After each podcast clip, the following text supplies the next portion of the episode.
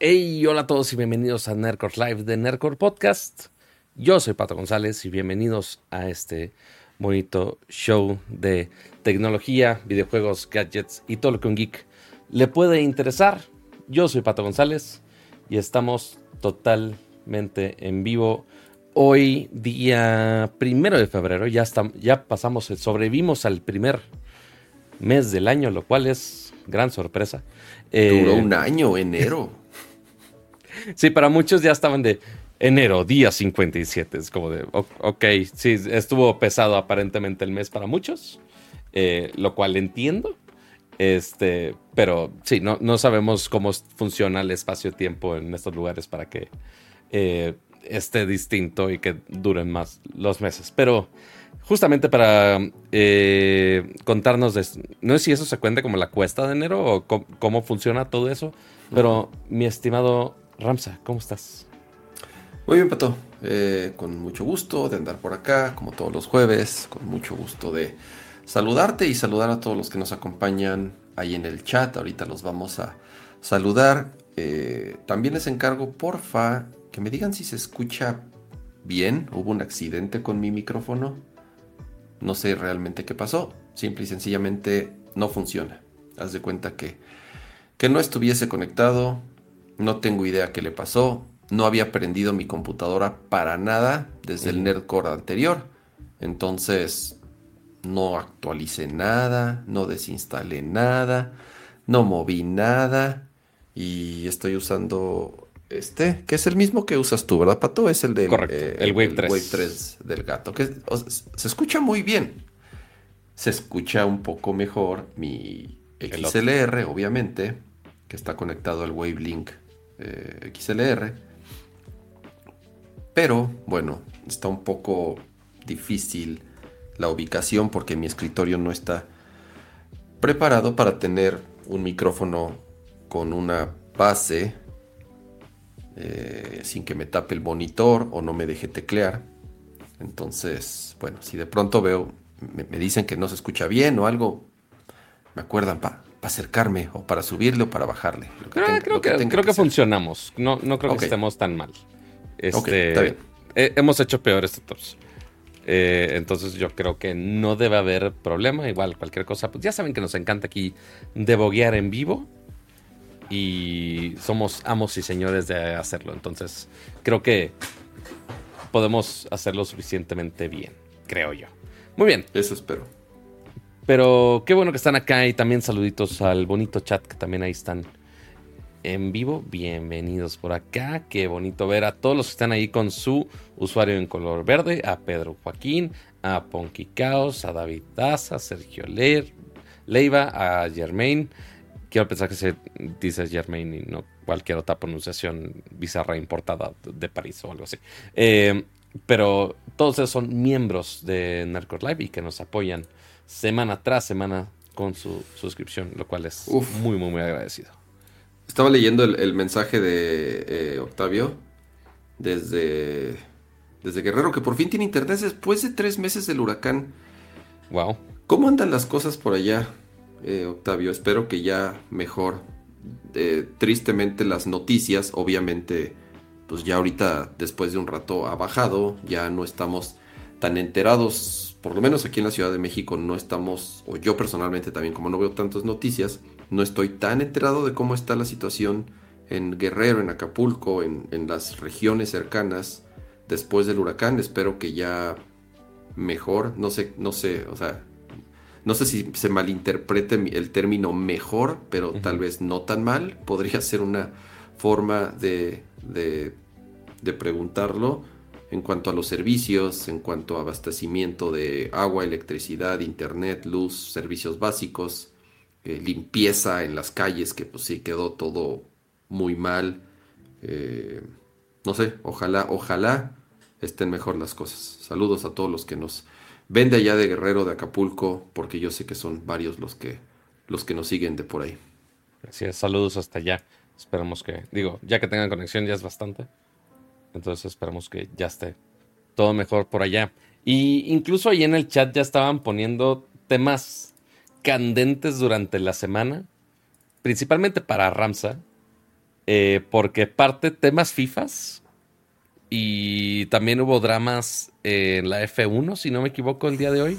Sacando mi lado FIFA lo más, posible, lo más posible. Puro, puro, puro notición picante. Primero, obviamente, la, la llegada del Chicha a Chivas. Que a ver, yo no soy de los que están muy emocionados, honestamente. No sé, el güey. Pero eres Chiva, finalmente. Soy Chiva, pero, pero, pero me preocupa que nuestro refuerzo estrella sea eh, Javier Hernández a sus 35, 34 años. Pero no, el problema no es tanto la edad. El, el problema es que lleva, creo que 7, 8 meses sin patear un balón, o sea, sin jugar, porque se jodió la rodilla y ahí sí, y ahí sí el, el meme de es que, es que me chingué la rodilla, ahí sí, a él sí le pasó. Y un futbolista que se lastima las rodillas es una de las lesiones que Más muy, muy, muy difícil vuelves a quedar como antes. A lo mejor si tuviese 17, 19 años, ese es ok. Está chavo. Ujú. Pero a los treinta y tantos años ya no te recuperas tan rápido. Ese es el problema. No le quito, no le quito eh, mérito a la directiva. eh, la gente está muy emocionada. Yo estoy emocionado. O sea, la verdad, está chingón que regrese. Pero no pondría mis esperanzas en que va a ser campeón al equipo o que va, vaya a marcar una gran diferencia en cuanto a número de goles. No lo creo, porque además quién sabe cuándo va a jugar. Creo que todavía le falta un par de meses para regresar a jugar. Entonces a lo mejor si Chivas se anda colando a la liguilla o en las últimas jornadas, podría jugar tantito. Entonces, pues sí, está... Sí, es que eh, se recupera bien de todo. Porque si ahorita. es que se recupera al 100%, porque el problema es que, te- o sea, uno cree que ya se recuperó, Eso sí. pero no es lo mismo estar haciendo ejercicios y rehabilitación y pesas y todo, a pisar una cancha y correr y hacer esos movimientos tan repentinos, eso es lo que te puede fregar. Porque además no juegas con la misma confianza.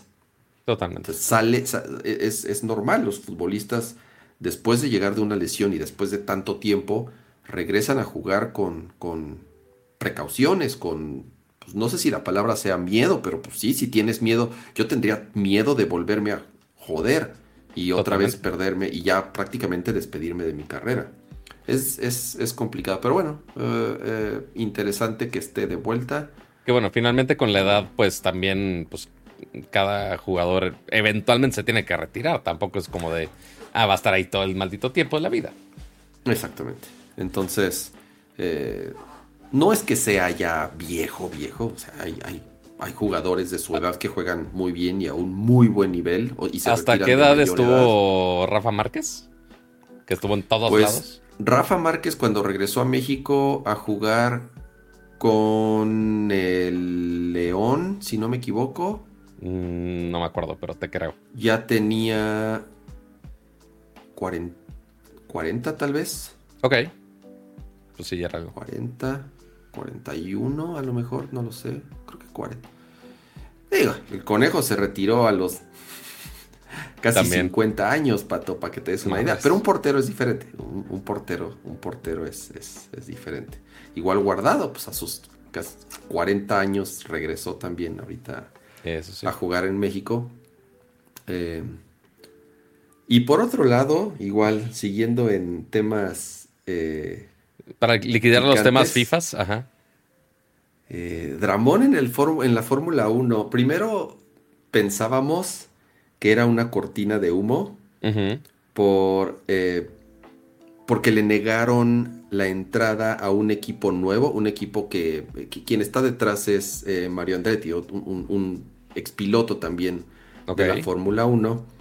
Y dicen que le negaron eh, la entrada por razones políticas y no necesariamente deportivas. Entonces se armó un, problema, bueno, no un problema, pero sí eh, un tema ahí eh, complicado de cómo se maneja la FIA y la Fórmula 1.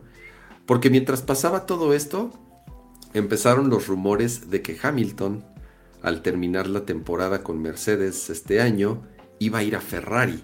Y Ajá. todo el mundo dijo, ¿cuándo qué? Jamás. O sea, ¿cómo ¿Por es qué haría posible semejante que cosa? Eh, ajá, ambos, tanto Ferrari como Hamilton. Y no estoy diciendo eh, porque Hamilton sea un mal piloto, al contrario, para, nada, para mí es el mejor piloto que hay, eh, que ha habido en los últimos años después de, después de Schumacher.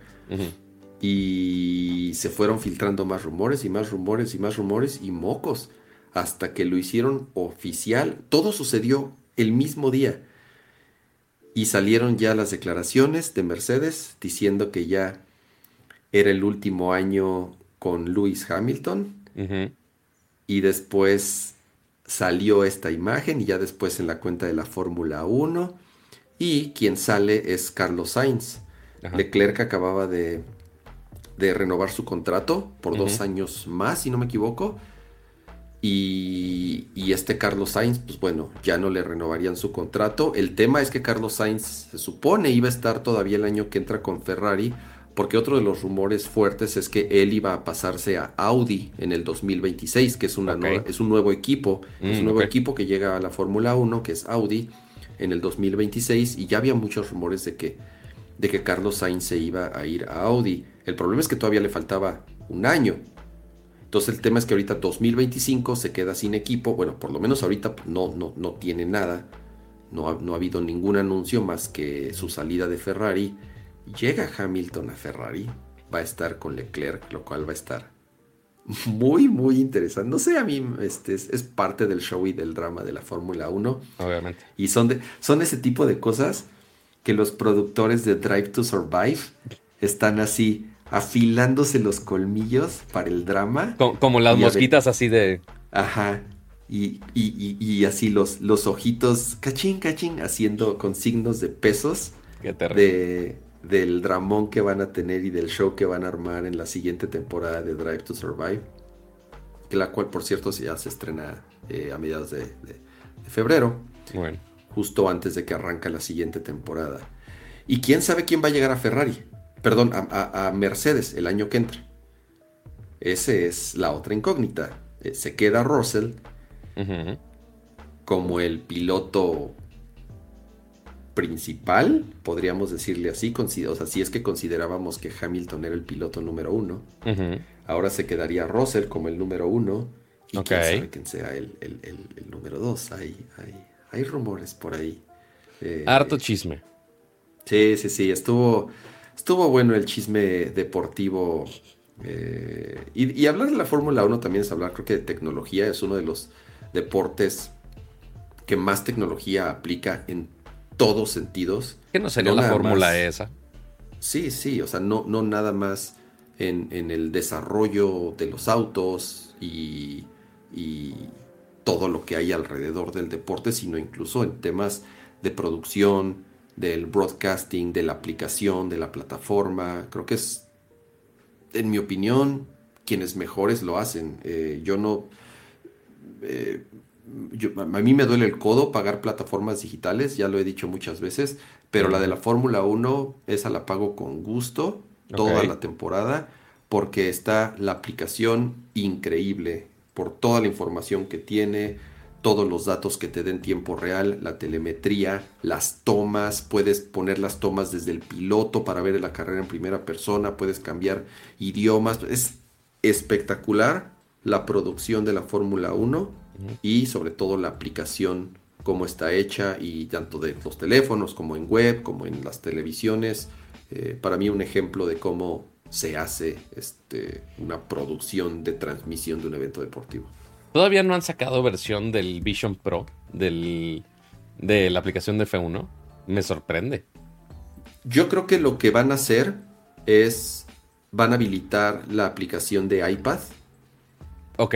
Para que, que es lo que, que es como lo más fácil de hacer. Ahorita vamos a platicar del, Vision Pro porque ya salieron las reseñas.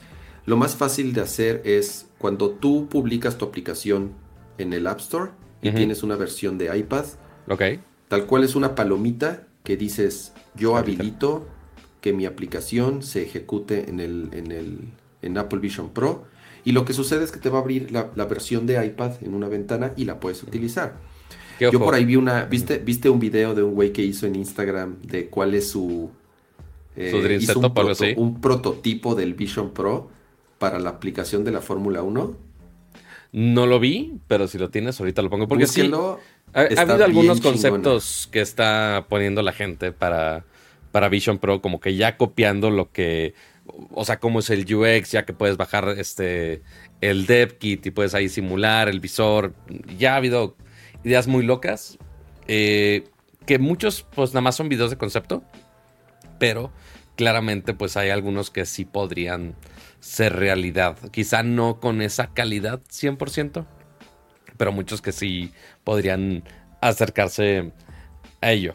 Pero, a ver, entonces ya empezamos con el señor Don iPad. Digo, señor Don iPad. Señor Don Studio Pro. Con él. eh, sí, yo creo que sí, es, es, el primer tema que tenemos aquí en la lista. Y es las reseñas del Apple Vision Pro. Dicen que me, volé la barda con la edad de Rafa, que tenía 32 años cuando llegó al cuando llegó a jugar a México. ¿Ah, Yo pensé que tenía más. Pero por eso, ¿a qué, a bueno, eso dice Uriel. Dice Uriel una, tenía 32. Ay, ¿a poco llegó a México de 32? Se me hace se me hace muy poco. Se me hace muy poco también. pero bueno. Se me hace poco, pero bueno, no, no, El punto es, ya el día de mañana, porque hoy es primero de febrero, y ya, literal, ya estamos en, la época de cuenta regresiva, literal, ya. Raro que Apple ponga una cuenta regresiva este, en su sitio, pero porque es el señor Don Vision Pro, tenemos cuenta regresiva, este, ya que se empiezan a vender alrededor de, todo el mundo. Y pues bueno, aunque obviamente para los usuarios mortales eh, los van a poder adquirir a partir de mañana, eh, ya ha habido algunas reseñas de algunos medios que obviamente Apple se los prestó antes. Ya pudieron jugar con algunas cosas que, ojo, todo eso, aunque la experiencia sí se supone que es la final, lo único que no tienen final es todas las aplicaciones que van a estar disponibles. Porque muchos seguramente van a liberar sus aplicaciones apenas cuando ya sea el día de lanzamiento o siguen puliendo cosas o siguen en revisión del App Store o mil cosas. Eh, pero pues sí falta que todo el mundo pueda probar las aplicaciones completas del Vision Pro. Pero, Ramsa, ¿viste tú algunas de las reseñas o de quiénes? Sí, vi, vi varias reseñas y me gustaría destacar la de The Verge, la que hizo Nilay Patel. Me pareció la más completa pero además me pareció la más la más centrada eh, en cuestión de cuál es el potencial o qué es lo que funciona o cuál es la principal diferencia también con otros visores VR que hay en el mercado. Y también eh, con toda razón y con toda justicia también eh, mencionando qué es lo, qué es lo malo, qué es lo que no está tan convencido. En general, digo, ya hablando un poco de cuál ha sido la opinión sumada de las diferentes personas que han tenido acceso anticipado y han publicado ya sea una reseña escrita o en video, es tecnológicamente el hardware es, o sea, no hay nada, no hay nada, no existe un producto de consumo en el mundo que le llegue al, Apple Vision Pro. Es más, o sea, incluso un par mencionan que si no era Apple, no hubiese habido otra compañía en el mundo capaz de producir un hardware y un software, porque al final del día Apple es, lo que hace, ¿no? Ese, ese eh, eh, el hardware y el software al mismo tiempo para que así que funcionen en, perfecta armonía. Ahorita vamos a hablar además del ecosistema y cómo, y cómo se integra al famoso ecosistema de Apple. Es un producto que evidentemente se notan los, vamos a llamarles defectos de una primera generación. Completamente. Y es una primera generación que utiliza tecnológicamente lo que hay a los más altos niveles porque no hay otra forma de resolver varios problemas. O sea, el, tema de las baterías. es algo que en los últimos años tal vez ha causado que el desarrollo tecnológico en todos estos dispositivos de consumo tal vez no avance a la velocidad que quisiéramos. Al final todo depende de la energía y de una batería, sobre todo de un dispositivo portátil, ya sean los celulares, ya sean este, eh, eh, consolas portátiles, ya sean tabletas, ya sean visores VR, no nada más de Apple, en general de cualquier marca. Las baterías sigue siendo el, el, el ancla, una de las anclas principales, porque no ha, a pesar de que ha avanzado la tecnología de las baterías, no tanto que a comparación todo lo demás. Claro, sigue siendo relativamente, eh, no, no, voy a decir arcaica, pero, pero el brinco generacional que ha habido en las baterías no ha, no ha ido al ritmo de los procesadores, las pantallas, los chips, las memorias, las antenas celulares, las antenas de Wi-Fi, o sea, todo lo que, todo, todas esas distintas tecnologías, todos los sensores, todas las cámaras que tú puedes obtener, puedes tener las mejores del mundo, las más avanzadas, pero desgraciadamente siguen funcionando con una batería. Y, esa, y, y siempre estos dispositivos están pensados en conservar la batería, porque no sirve de nada que te dure 15 minutos la pila, o 20 minutos, o media hora, ¿me entiendes? Lo hemos hablado con el Ally, lo hemos hablado con el Steam Deck, lo hemos hablado con todas las consolas portátiles de PC, que el talón de Aquiles de las PC, especialmente las portátiles handhelds para juegos, es, ok, la pila. Si quieres todo el desempeño, te va a durar 40 minutos, posiblemente. Si lo pones en el super modo de ahorro de batería y demás cosas, ok, posiblemente dure dos horas, tres horas, pero sigue siendo una experiencia muy, muy, muy corta para los que quieren realmente una experiencia, una experiencia portátil que no estés conectada. Aquí, si estás conectado, de cierta manera, este, con tu, con tu cable de avatar, con tu trenza. Este, de Evangelion, pato, de Evangelion. De Evangelion. Se nota que no he visto Evangelion. Este, yo sé, no me matan en el chat, no, no me matan. Eh, pero sí, o sea, tienes una batería aparte de, si no me equivoco, es de tres mil y tantos miliamperes, que sí, raro, pero que dice la cantidad de miliamperes eh, del pack de batería del, Vision Pro. Em, y pues sí, tienes que estar cargando ese pack aparte, porque a comparación de otros visores, usualmente tienes, si lo compramos con el MetaQuest, tiene usualmente en la parte de enfrente está el visor y en la parte de atrás está la batería. ¿Para qué? Para que no sientas todo el peso aquí directamente en tu cara, porque sí, como justamente dice eh, Patel acá, el Vision Pro pesa alrededor de 600 gramos, que es básicamente un peso muy equiparable a un iPad Pro. Entonces imagínate que estás cargando un iPad Pro con tu cara. O sea, sí, las colchonetas muy bonitas y demás, pero finalmente estás cargando el peso de un iPad Pro en tu cara, que no es tan cómodo que digamos. Eh, pero si balanceas el peso, pues ok, se hace, la presión se balancea y no necesariamente está todo en tu cara, sino que ejerce todo como en, el, en la circunferencia de tu cabeza. Pero por alguna razón Apple dijo, no, nos vamos a ir por este peso y nos vamos a ir por esta distribución de pesos. Que, ojo, la gran mayoría de los que hicieron reseñas, digo, Patel, se me hace raro que Patel no usó el, doble strap, eh, porque hay un strap que va también arriba de la cabeza. Ah, en, algún momento de la reseña creo que lo menciona, pero a pesar de que dice que sí se siente un poco mejor la distribución del peso, no, es tan práctico, no es tan práctico como el, el, que solamente va por atrás, porque ese es muy fácil poner, o sea, tal cual, te lo pones, giras las rueditas y se te ajusta para que quede un poco más apretado. En cambio el otro son, son como velcros, entonces tienes que zafarlo el de al lado, tienes que hacerlo más grande, tienes que hacerlo también de arriba y jalarlo. O sea, si es, tal vez sea a la larga un poco más cómodo hablando de la distribución del peso en la cabeza, pero es menos práctico para quitártelo, para ponértelo o incluso para ajustártelo Y, más para sesiones más, largas. De... Así es, y que siempre te quede igual. Incluso eh, en otra reseña hay quienes eh, vi que no les gustó mucho, que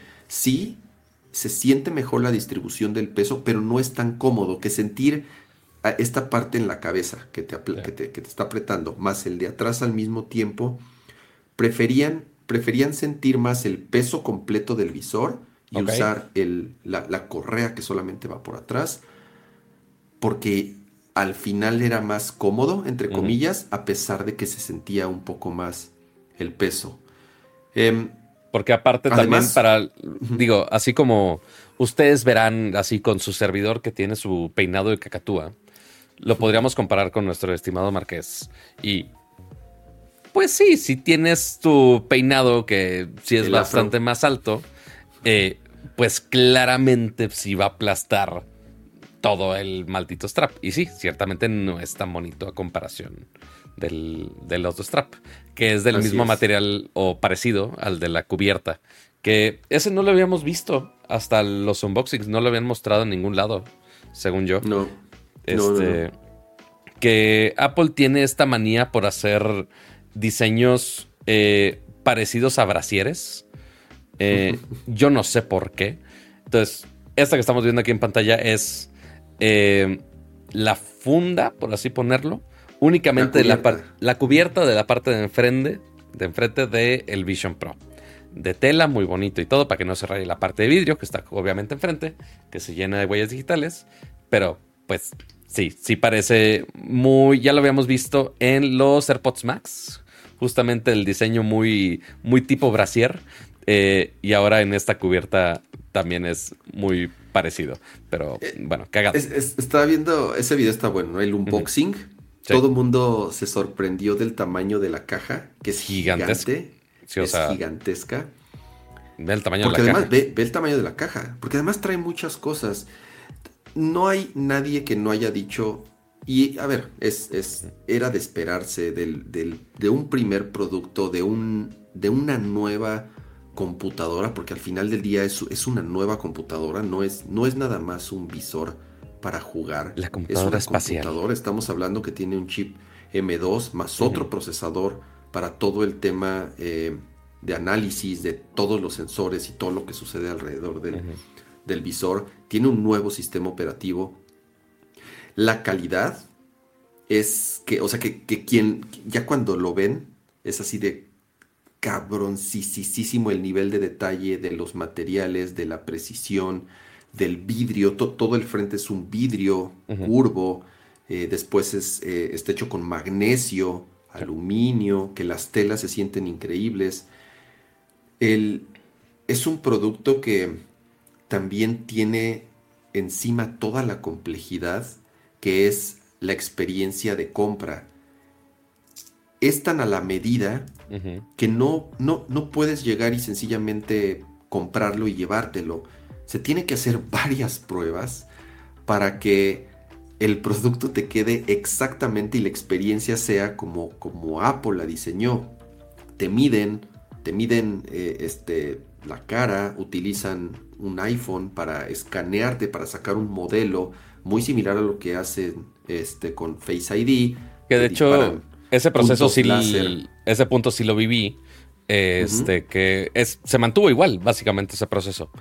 Eh, que bueno, el único proceso que no han puesto en, los reviews, en las explicaciones, eh, lo mencionan, pero eh, lo mencionamos en el show pasado, cuando hablamos de los lentes tan tecnológicos este, de, de Size que mandó a hacer cama para sus ojitos para que no se friegue tan rápido el señor. Ya quiero que me los den.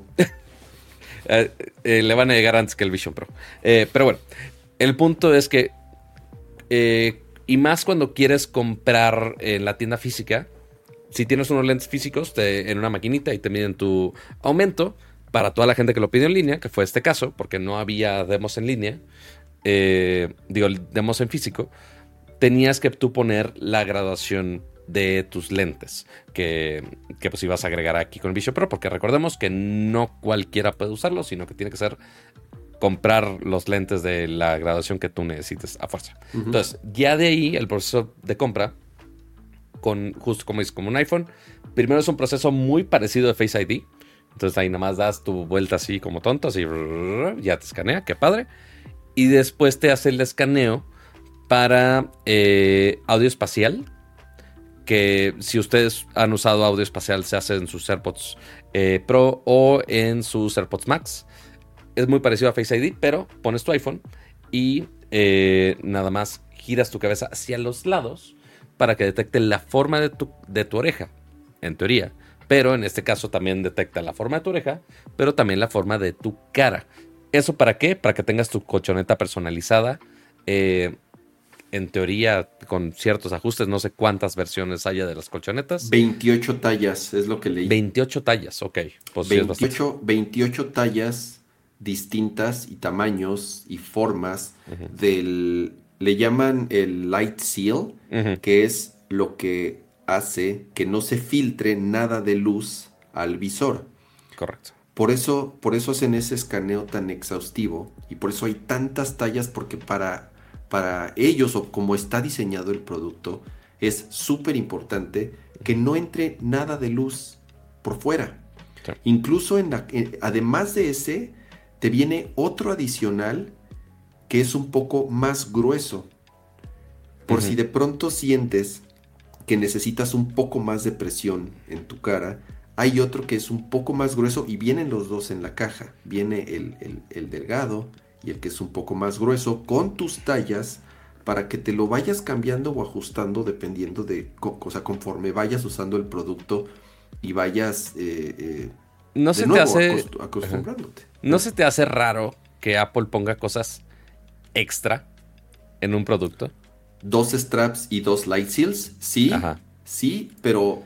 O sea, el, light seal es esta parte gris y aparte esta, esta parte gris, gris más oscuro, perdón, eh, que ya es lo que toca tu cara y que están las dos versiones, uno eh, más delgadito y uno más este, gruesito para que te haga un poquito más de colchón. Eh, y eso los puedes cambiar magnéticamente. Eh, justamente Pater creo que lo mencionaba que era parecido a justamente cuando cambia la colchoneta de los AirPods Max, que es magnético. Así es, todo es con, todo es con imanes. Y, digo, los videos es pack, pack, es muy sencillo como se, se, ponen y se quitan. Y primero, gracias al, al superchat de Alejandro Martínez, que dio un superchat de dos dólares, y dice, ¿estamos presenciando un fracaso? Creo que sí. Híjole, no creo, ¿eh? Y más considerando los reportes que ha habido en los últimos días, que, ojo, el, creo que este reporte lo puso Mac Rumors, eh, ahorita lo busco, pero eh, estaban diciendo eh, que ya el Apple Vision Pro vendió 200 mil unidades, lo cual es una bestialidad. sí, mira, aquí está. Aproximadamente ha vendido 200 mil Vision Pro.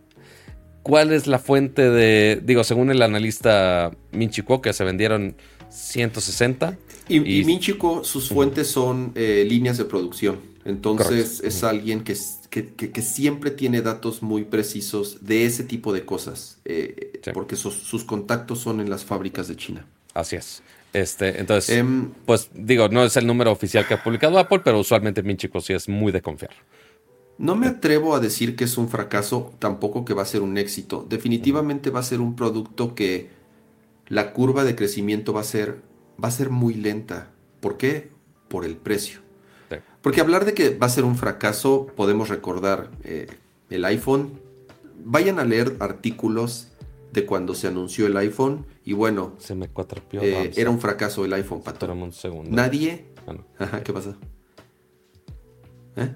Ah, perdón, se, se me cuatrapeó aquí mis ah. audífonos, pero ya, perdón. Sí, eh, eh, busquen artículos de cuando presentaron el iPhone y, iba, y, era, y el iPhone iba a ser un fracaso, porque nadie, ¿cómo era posible que iba a salir al mercado un teléfono sin teclado y sin botones? Entonces iba a ser un fracaso. ¿no? Correcto. Cuando salió el iPod iba a ser un fracaso, Pato, porque ¿cómo es posible que solamente podías escuchar música pagada de una tienda digital que solamente funcionaba en Apple. Cuando salió el Apple Watch también iba a ser un fracaso porque ¿quién iba a querer un reloj que tenía que estar a fuerzas conectado en tu teléfono y que la batería solamente le duraba un día? ¿Saben cuántos millones? o sea, es el reloj más vendido del planeta, es el teléfono más vendido del planeta.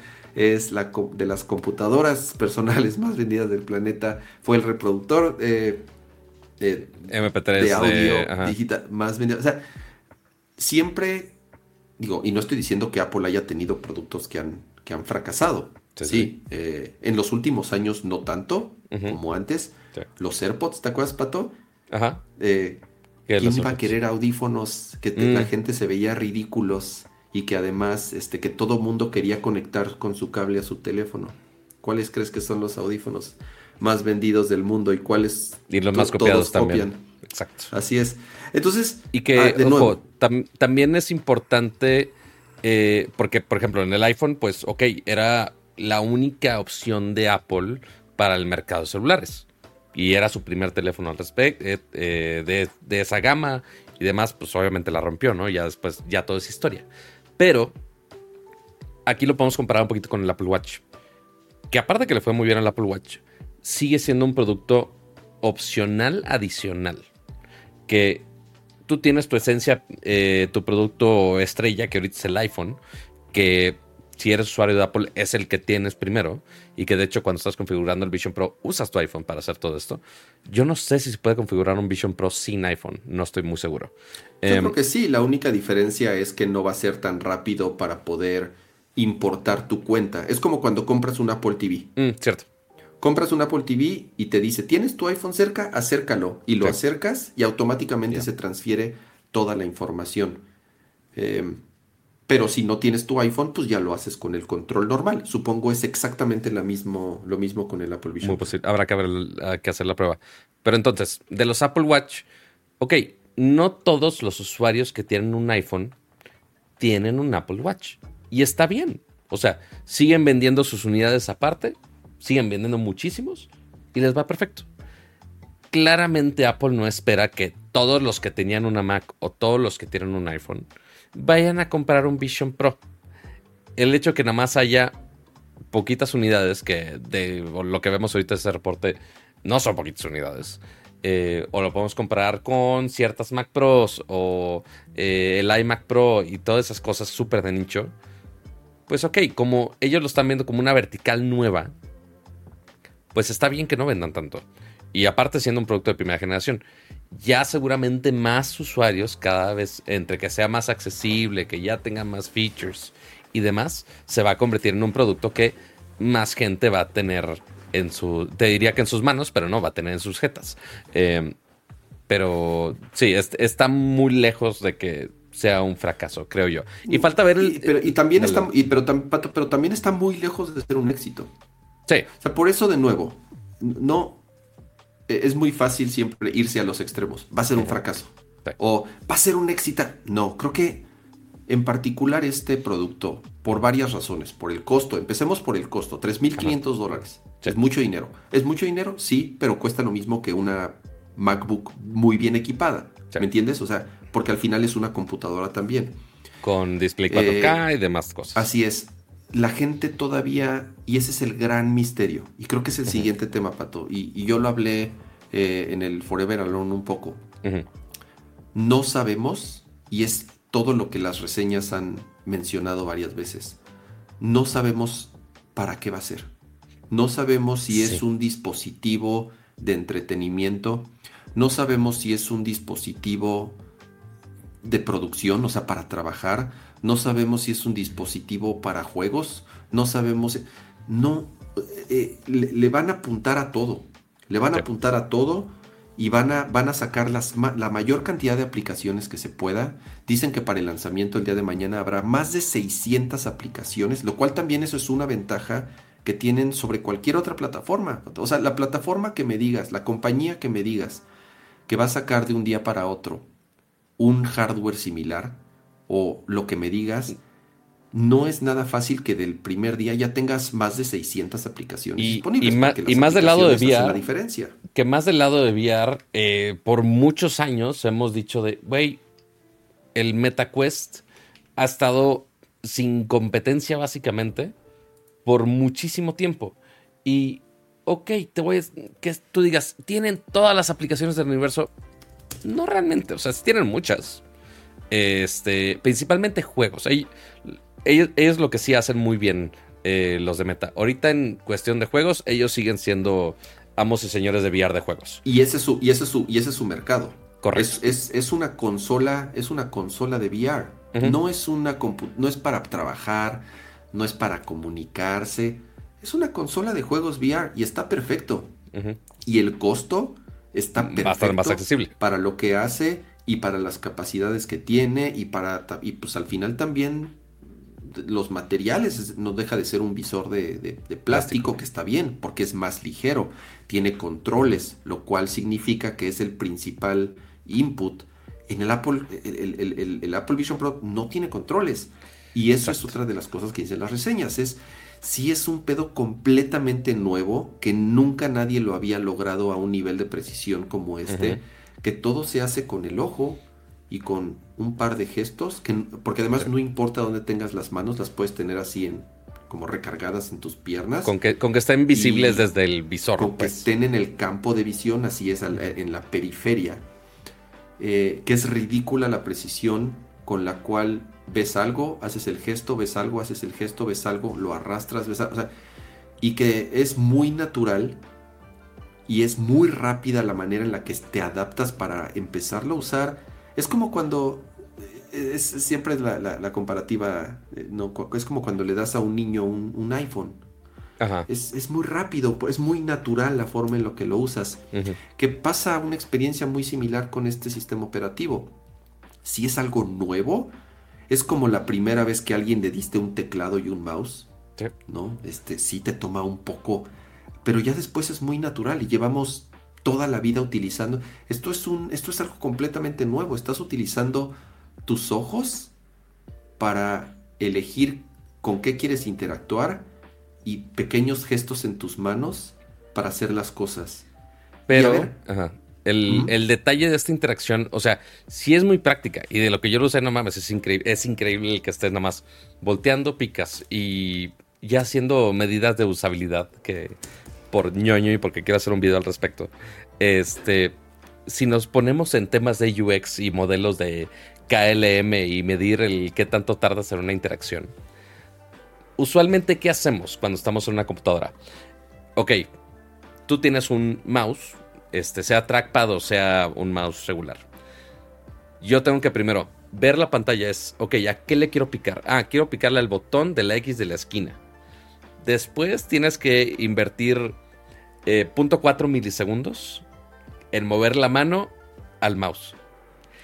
De ahí tienes que, ahí haciendo cosas matemáticas muy, muy específicas, puedes medir así el tamaño del target y el botón, pero en promedio tardas 1.1 segundos, si no me equivoco, en mover de donde esté el mouse, porque primero tienes que encontrar dónde está tu mouse actualmente, y moverlo a donde estás.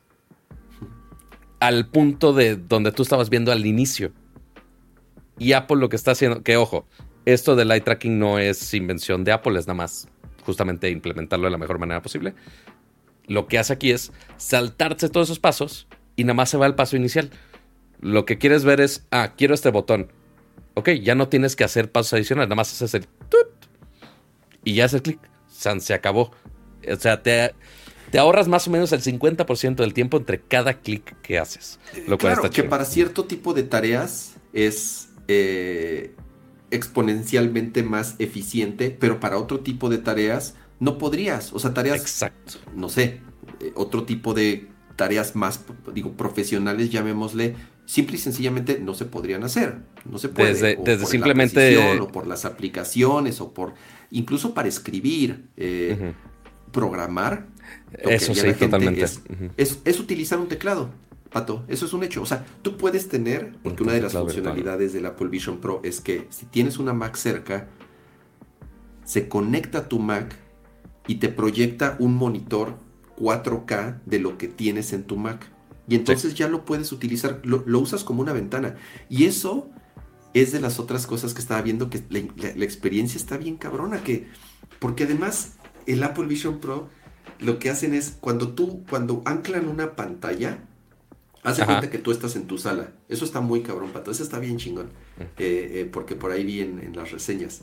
Tú estás en tu sala y tienes ahí tu Mac, y pones tu pantalla de tu Mac y estás trabajando en tu Mac con un mouse y un teclado si quieres, porque le puedes conectar un trackpad. Mm, ya, ya sé, creo, creo que ya sé que estás referenciando. Y entonces puedes tener tus mensajes de un lado y del otro. Y de pronto te vas a tu recámara, te vas y dejas, dejas ancladas esas pantallas en ese espacio virtual y te vas a tu recámara y en tu recámara tú puedes poner otro espacio completamente diferente. Puedes tener una televisión viendo una película puedes tener eh, eh, a lo mejor Reddit de un lado y tus mensajes en el otro. Y dejas esas pantallas ancladas. te puedes ir a, otra habitación, y pero regresas a la sala y están las pantallas justo como las dejaste ancladas. Dicen que está muy cabrón, que quién sabe cómo le hace, cómo le hicieron para el mapea el espacio tan preciso que las ventanas se quedan ancladas y si tú te mueves, se mueven pixel perfect con tu cabeza y que no te mareas y que tú las puedes volver a acomodar en otro lugar y se quedan exactamente donde las dejaste. Y el hecho que, está muy, muy cabrón. Y el hecho que puedas cambiar de cuarto y que sigan ahí esas ventanas donde las dejaste, eh, sí es un esquema de escaneo muy distinto a lo que hacía el MetaQuest o cualquiera de estos. Este, porque hacen, usualmente los otros visores nada más hacen como un escaneo eh, local. Muy básico. Es de aquí y que puedas hacer como este, algo guard, no me acuerdo cómo se llamaba, este como... Eh, esta reja de protección para decirte de, ah, aquí no te vayas a dar en la madre. Este, porque pues, de repente están, pues obviamente los juegos aquí muy intensos, ¿no? Que eso no existe en el Vision Pro tampoco. Eh, interesante.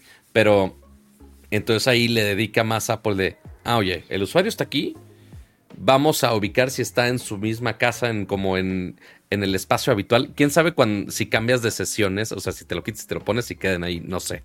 Eh, pero sí, o sea, mapea toda esa ubicación, que aquí hay un muro, que aquí hay una mesa, incluso a diferentes cuartos, y ya no a una escala de, ah, es aquí, no se va a mover, sino que sí está considerando que se va a mover el usuario, lo cual está muy chingón.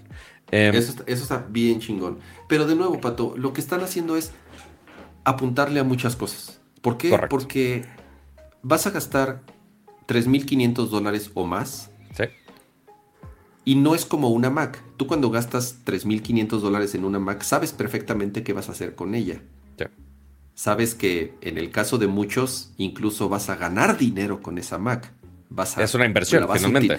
la vas a utilizar para trabajar y para recuperar ese dinero e incluso multiplicarlo.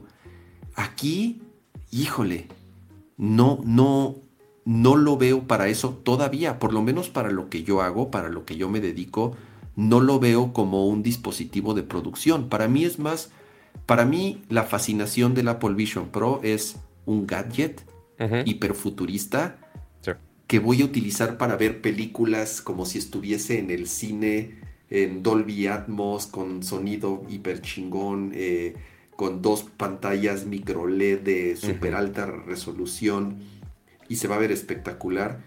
Pero para mí, como no soy rico, no vale 3.500 dólares eso. Mejor me compro una televisión hiper chingona que le puedo conectar mis consolas y un equipo de sonido, ¿me entiendes? ese es el tema. Quien lo está comprando ahorita son güeyes a lo mejor como nosotros, pero con mucho dinero, ¿no? Exactamente. con mejores recursos. O, o, developers, obviamente, muchos de los que lo están comprando son developers y compañías para, para explorar la plataforma, para empezar a desarrollar. Eh, por ahí, eh, eh, no sé, por, ahí estaba la pregunta, ¿cómo es posible que, bueno, porque además se nos fue ese super chat. Muchísimas gracias, Fernando, por ese super chat. Pregunta, si quisiera productividad y solo para trabajar y tuviera que elegir entre un Vision Pro o una Mac de ese precio, ¿qué escogerían? Pues de nuevo, es, es, es justo lo que estamos trabajando. Yo personalmente pues escogería una Mac. Yo sé los... Dale, dale. No, no, de nuevo, porque si es para productividad y para trabajar, yo necesito una Mac. Yo sé que si compro un Apple Vision Pro, no voy a poder hacer lo que yo hago y hacer dinero con un Apple Vision Pro. Yo una, una Mac. Sí, y yo se los dije literal del Nerdcore después de que tuve el demo de la primera vez con el Vision Pro, que casualmente me hicieron todos los demos Eh, que por cierto, ya en la página de Apple sacaron este video que es el, el Guided Tour. Eh, que es básicamente lo mismo que me pusieron a mí. Exactamente lo mismo. Este, que es ahora lo que va a estar en las tiendas este, disponible. Eh, me hicieron todos los demos menos la conexión con la Mac. Esa, esa conexión con la Mac la vi por primera vez en las reseñas. Porque, pues sí, no, la tenían escondidita y no la podías este, ver en ningún lado. Eh, creo que se lo tiene Márquez. Pero yo pensaba, porque, oye, pues sí, lo puedes conectar con tu MacBook y pues tu MacBook posiblemente sea una MacBook Pro con M, M3, M3 Max, puede ser algo más choncho si quieres, pero lamentablemente cuando tú lo conectas a tu Mac, o sea, sí, pues se apaga el display de tu Mac para que no se explique ahí el display y puedes usarlo como un monitor 4K, básicamente. Pero es solamente un monitor. No es como que puedes agarrar esas, esos programas independientes como si fueran eh, integrados a Vision OS y puedes colocar esas ventanas como un monitor infinito. No, solamente te clona, o sea, básicamente nada más estás conectando una pantalla 4K al visor y ya. Oye, oye, Pato, pero ¿sabes qué está bien chingón de eso? Sí, o sea, la, pantalla de la Mac funciona como si tuvieras nada más una Mac ahí encapsulada. Ajá. Pero está tan chingón que cuando estás utilizando el teclado y el trackpad, el trackpad es, usted tiene continuity, entonces viaja de una ventana a otra. O sea, puedes controlar con el trackpad no nada más esa pantalla de tu Mac, que es a donde está conectado, sino que también controlas todas esas pantallas adicionales o esas aplicaciones adicionales que tienes flotando. Y además, Pato, porque funciona como iPad. tiene continuity, copias, copias en una, arrastras y pegas en otra o sea, tiene eso mismo que se puede hacer con los dispositivos actuales de Apple, ¿no? Interactuar entre diferentes dispositivos que estás, utilizando al mismo tiempo. Pero bueno, aquí son ventanas flotantes y regresando a toda esa inversión que ha hecho Apple en los últimos años de continuity, de ella, o sea, a ver, Pato, ¿cuántos años tiene este ARKit? ¿Te acuerdas que lo platicamos con Akira? Cuando lanzaron ARKit, cuando lanzaron el primer iPhone con un, y el, es más, no fue el iPhone, la primera iPad Pro con un LiDAR para escanear entornos. 2017. Y lo dijimos, eh, y lo dijimos en el, búsquenlo ahí en, los programas. Dijimos, esto es el principio para que Apple en cualquier momento saque un visor de realidad aumentada. Esto es lo que los developers apenas empezaron a probar para poder integrar escenarios capturados con, sensores muy avanzados y empezar a interactuar. Empezó muy básico, con un teléfono apuntando, con una tableta e interactuando, pero fueron los principios y fueron los, los primeros pasitos de ARKit, que es la tecnología con la que los developers están desarrollando todas estas aplicaciones del Apple Vision Pro. Eh, entonces son estos, estos varios años desarrollando este tipo de tecnologías, como Continuity, como este, eh, como ARKit, para que se culminen, porque al final este es la bueno, es el principio de la culminación. Regresamos a que apenas este es el primer producto caro. El despeje va a ser lento, eh, la gente no, o sea, la gente no, no, no, va a saber esto en todos lados. O sea, sí va a ser de esas cosas que cuando veas al primer güey en la calle, así, ah, cabrón, ese güey, ya sabes, o en la cafetería no va a faltar así de, ay, ese mamón. ¿Cuántas personas no vimos así cuando empezaron con sus AirPods y demás cosas? O el primer iPhone, pato. Así de, ay, ese mamila trae una, ya sabes. Bueno, pero este va a ser todavía más porque sí es Todavía un teléfono, ok, pues va el güey, te lo guardas en la bolsa, pero esto sí es demasiado... Voluminoso para traerlo en la cara todo el, día. La, lo que siempre he dicho de este tipo de cosas, cuando yo me burlaba de Akira, de que le decía, güey, no, yo, yo no quiero salir a la calle como... Como cyborg. cyborg como con los cyborg, con, o sea, claro, el, la, la aceptación social, llamémosle, o eh, eh, socialmente esto, o sea, va a tardar para que esto se vea normal, que no se vea como un pinche güey raro en una cafetería o en una librería o en la calle o en donde sea, con su pinche, o sea, es, han de decir, ese, güey, ¿qué, está haciendo ahí adentro, no? Entonces, es, es, va a tomar tiempo, va a ah, tomar tiempo, no es, no es eh, y encontrar esos casos de uso que sea justificado el justamente comprar este tipo de cosas. Que antes de que se nos vaya el superchat, digo el superchat, el, la, la, renovación de membresía gracias a Raúl, a Raúl Jesús Ruiz Tapiz. Ultra es de los consentidos, Pato, Exactamente, con su membresía Ultra. Entonces en la pleca del final ahí viene su nombre en grandototote, tan grande que ni cabe en el frame porque puso nombre, apellido y todo. Pero bueno, dice, en el streaming de Nerdcore voy a poder poner una pantalla para cama, otra para pato y en medio el video o hasta sentado ahí con ellos virtualmente, que esa es justamente la idea. Entonces imagínate, como ahorita lo hacen con FaceTime, con sus avatares ahí medio raros que siguen en beta, ojo, eh, según donde pongas la llamada con audio espacial, que también viene en el Vision Pro, te va a poner el audio pues donde tengas la llamada. Entonces ahí si tienes varias personas, sí las vas a escuchar de diferentes lados, lo cual va a estar interesante. Pero sí estaría chido que te pueda mandar el stream de solamente la cámara de cama, solamente mi cámara y aparte la toma principal, que tú las puedes poner donde quieras y pues ya, cada... Nos, ¿Escuchas acá más lejos? Ah, pues te lo pones aquí al oído que te, que te hable como Pepe Grillo. Estaría muy interesante. Pero eh, volviendo al caso de uso. Eh, como a mí en el demo no me pusieron productividad, dije, ay, güey, pues no creo que me vaya a servir. Y ahorita poniendo que, oye, la conexión con la Mac está limitada a que es únicamente la pantalla, pues eso lo puedo hacer en mi computadora y lo puedo nada más poner en un monitor más grande, que en este caso sí lo tengo.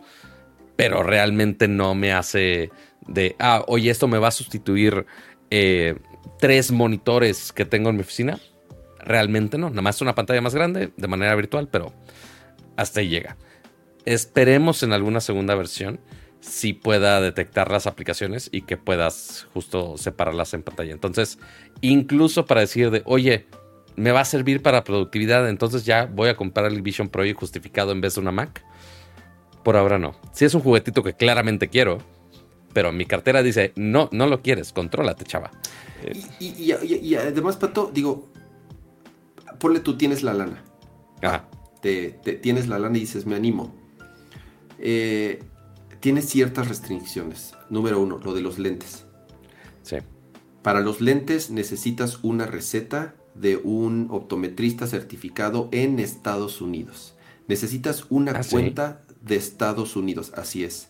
Mm. Necesitas, o sea, cualquier, como el, como el lanzamiento ahorita es nada más, es un lanzamiento muy controlado muy, muy controlado por todo, de nuevo, regresando a todo lo que conlleva la experiencia de compra. Por eso nada más es en Estados Unidos. Sí, también seguramente porque no, no, no pudieron fabricar tantas eh, piezas como quisieran. Pero en mi opinión, esto es, esto es una especie de soft launch o una prueba beta, un lanzamiento beta. Ver cómo pueden mejorar la experiencia de compra, ver cómo pueden mejorar el servicio, ver cómo pueden eh, de cierta manera tener un, mayor control en, toda la experiencia. Por eso empezaron en Estados Unidos, al final del día en su territorio, de una forma muy controlada, en donde tienen tiendas en todos lados. Entonces es muy fácil poder ir a la tienda, probártelo, cambiarlo, si no te quedó, hacer el ajuste, si, no, si tus lentes no están bien, pues que te den otros lentes porque ahí los tienen de todo. Es, es demasiado complicado comprarlo. Sí, estoy seguro que varios, varios en México, quienes puedan, van a hacer la cita en Estados Unidos, van a conseguir, si necesitan lentes, van a conseguir, van a hacer lo posible por conseguir una receta en Estados Unidos, van a sacar una cuenta en esa. Estoy seguro que la gente que verdaderamente lo quiere hacer, lo va a poder hacer. Y que aparte... sí, pues ahí van a ver a nuestro estimadísimo Tex Santos el día de mañana, que ya está, si no me equivoco, o en San Antonio o en Austin, alguna de esas dos, ya listo para recoger su, su Vision Pro. Pero seguro, digo, vimos los reviews que obviamente están muy cuidados de parte de Apple que se hace la medida de los lentes. Ah, ojo, no les pasaron eh, lentes con graduación, les pasaron unos reader lenses que son como así como de prueba nada más y que pues, para probar que fueran magnéticos y ya. Eso fue lo único que les mandaron. Seguramente, eh, y que también yo tuve el, problema eh, al momento de, de probar Vision Pro, la colchoneta no me quedaba chida. Se me caía, se despegaba el imán, que justamente esas partes como custom y más los lentes que son caros, eh, 150 dólares creo que eran, no me acuerdo exactamente. Eh, los lentes 150 dólares, así es. 150 dólares el... Y 100 dólares los de Reader, los de cerca. Mm, aparte. Este, Pero entonces, si tú quieres usar eso, ese visor, pues ok, 150 dólares, fine. Si lo quieres prestar a alguien, ah, no, pues quién sabe su graduación, no, pues ya valió. Te lo tienes que quitar o lente de contacto, cosas así. Que muchos de los que hicieron la reseña los hicieron con lente de contacto porque no les mandaron los lentes con graduación. Entonces habrá que ver cómo va a ser la experiencia de la gente cambiando colchonetas, eh, checando si su graduación queda o no, eh, porque es donde más problemas podría haber. Cuando compras un dispositivo de este precio también, pues lo que quieres también es, digo, si es el si vives solo, pues ya le hiciste, pero si, vives con alguien o si tienes familia, pues es, es, prestarlo, véanlo, úsenlo, pruébenlo, vamos a. No, este no, es un, es un dispositivo extremadamente personal en todos los sentidos. Desde, desde que empiezas a comprarlo, ya te están diciendo quién lo va a usar, cómo lo va a usar, de qué tamaño va a ser, necesitas lentes. y entonces, de nuevo, a menos que eh, tu pareja o con quien vivas sea, tengan exactamente la misma cara y afortunadamente ninguno de los dos usen lentes. A lo mejor puede haber ciertos casos en donde sí, sí se pueda tal vez compartir el juguete y este, y pues bueno, lo usará uno y después el otro, porque no es ni siquiera, ni siquiera que, que los dos lo puedan usar al mismo tiempo. Es, es, em, es un producto ya para ir cerrando el tema, para te digo, a reserva de que tengas como más cosas que decir al respecto, que... Señor, señora, señora Apple, présteme un Vision Pro, por favor. Quiero, jugar con las cositas que vayan saliendo y ya, es todo lo que necesito saber ahorita. ojalá, digo, tú eres de las pocas personas, Pato, que lo usó, ¿no? Eh, eh, Pero ya se va... experiencia... Ya mañana no voy a ser especial, ya mañana todo el mundo lo va a tener y ya. Se me va a quitar lo especial. Claro, pero a ver, em, ya puedes platicar, ¿no? De, de, y ahora sí que nadie te está contando. Tú lo usaste y tuviste la fortuna de ir a la presentación y todo eso. Em, ¿Que me gustaría tener uno? Sí, me encantaría tener uno. ¿Que necesito uno? No. Eh, eh, que me, me, me, me, llama la atención como amante de la tecnología como fanático también de, las, de, este tipo de, avances tecnológicos, como alguien que le gusta los productos de Apple, obviamente también me, llama la atención, pero no, personalmente no veo eh, una razón por la cual este, me esté muriendo por tenerlo, sobre todo porque yo creo que no tarda, Pato, en que salga una versión más accesible. Esta versión es muy cara. Tiene muchas cosas que después, Pato, por ejemplo, la pantalla exterior, lo de para ver los ojos, ya sabes. Creo que es algo que le aumenta mucho el precio. Que y que ha sido medio inútil, ¿no? Que tecnológicamente está muy cabrón porque escanea tus gestos en tiempo real y los proyecta en esa pantalla. Nada más para nada más para que el güey de afuera vea que lo estás viendo. Esa es la única maldita función que tiene. No sirve para nada más que para que el güey que está afuera vea que lo estás viendo. Es para lo único que sirve. Y esa mierda seguro le aumentó mil dólares al costo de esta madre. ¿Me entiendes? Todos los sensores internos para escanear tu cara en tiempo real, más la pantalla de afuera. Seguro esa madre le aumentó casi mil dólares. Y es algo que si se lo quitan en una siguiente revisión, no tendría ningún problema y, podría funcionar exactamente igual sin, sin, que tuvieran los pinches ojitos este, electrónicos afuera. Y que, digo, ahí pueden mejorar, uno, en cuanto a hardware, y dos, en cuanto a software, ya ver cuáles son los casos de uso para decir, oye, ¿cómo realmente un usuario puede justificar el que un Vision Pro realmente valga la pena para su siguiente dispositivo? Ok, entonces ya para esa segunda versión ya desarrollan algo mucho, ya ven los problemas de la primera versión, lo ponen en la segunda versión junto con la revisión de hardware y ya eventualmente llegan a ese punto medio donde ya puede ser un producto más convincente costo-beneficio. Eh, que pues, justamente pues, es lo que todo mundo le tira, ¿no? Eh, porque también hay, obviamente, decisiones de diseño extrañas, como pues obviamente lo del vidrio, ya vi. Ah, porque aparte de tenerlo de vidrio mancha todo el maldito visor. Lo, la parte de las cámaras, cool. La parte de adelante, ¿para qué necesito el brasier protector? Pero bueno, fine. No, no, pues sí, porque es de vidrio, patos, así.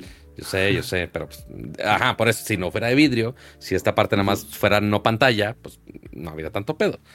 Pero eh, nada más para cerrar, eh, ahorita leemos el super chat en, en, medio de la transición, que no se nos olvide.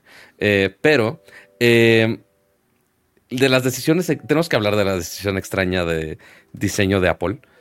Ya hablamos un poquito de la batería. Que, ok, Ajá. para el peso, fine. Pero ¿por qué fregados este cable? Pato, ¿por qué? No ¿Te digo algo? O sea, Ajá. leí la nota hoy. Ajá. No entiendo por qué, la, por qué le están haciendo tanto ruido a que el cable que se conecta a la batería es Lightning.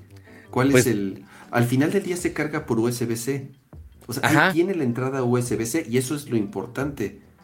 No entiendo por qué le hacen tanto pedo a que, a que sea Lightning. A que finalmente, uno, de que finalmente el cable propietario, el que se pega aquí al, al visor, porque, ojo, uh -huh. tiene que estar conectado, no es como que nada más lo uh -huh. cargas y ya. Ese es cable propietario, entonces no lo puedes cambiar. Pero bueno, similar a MagSafe y demás. Pero aparte, el que eh, la parte para arreglarlo originalmente no está hecho para que lo saques. Se, te dicen, ah, oye, pues así se queda y no lo debes de sacar nunca jamás en tu vida.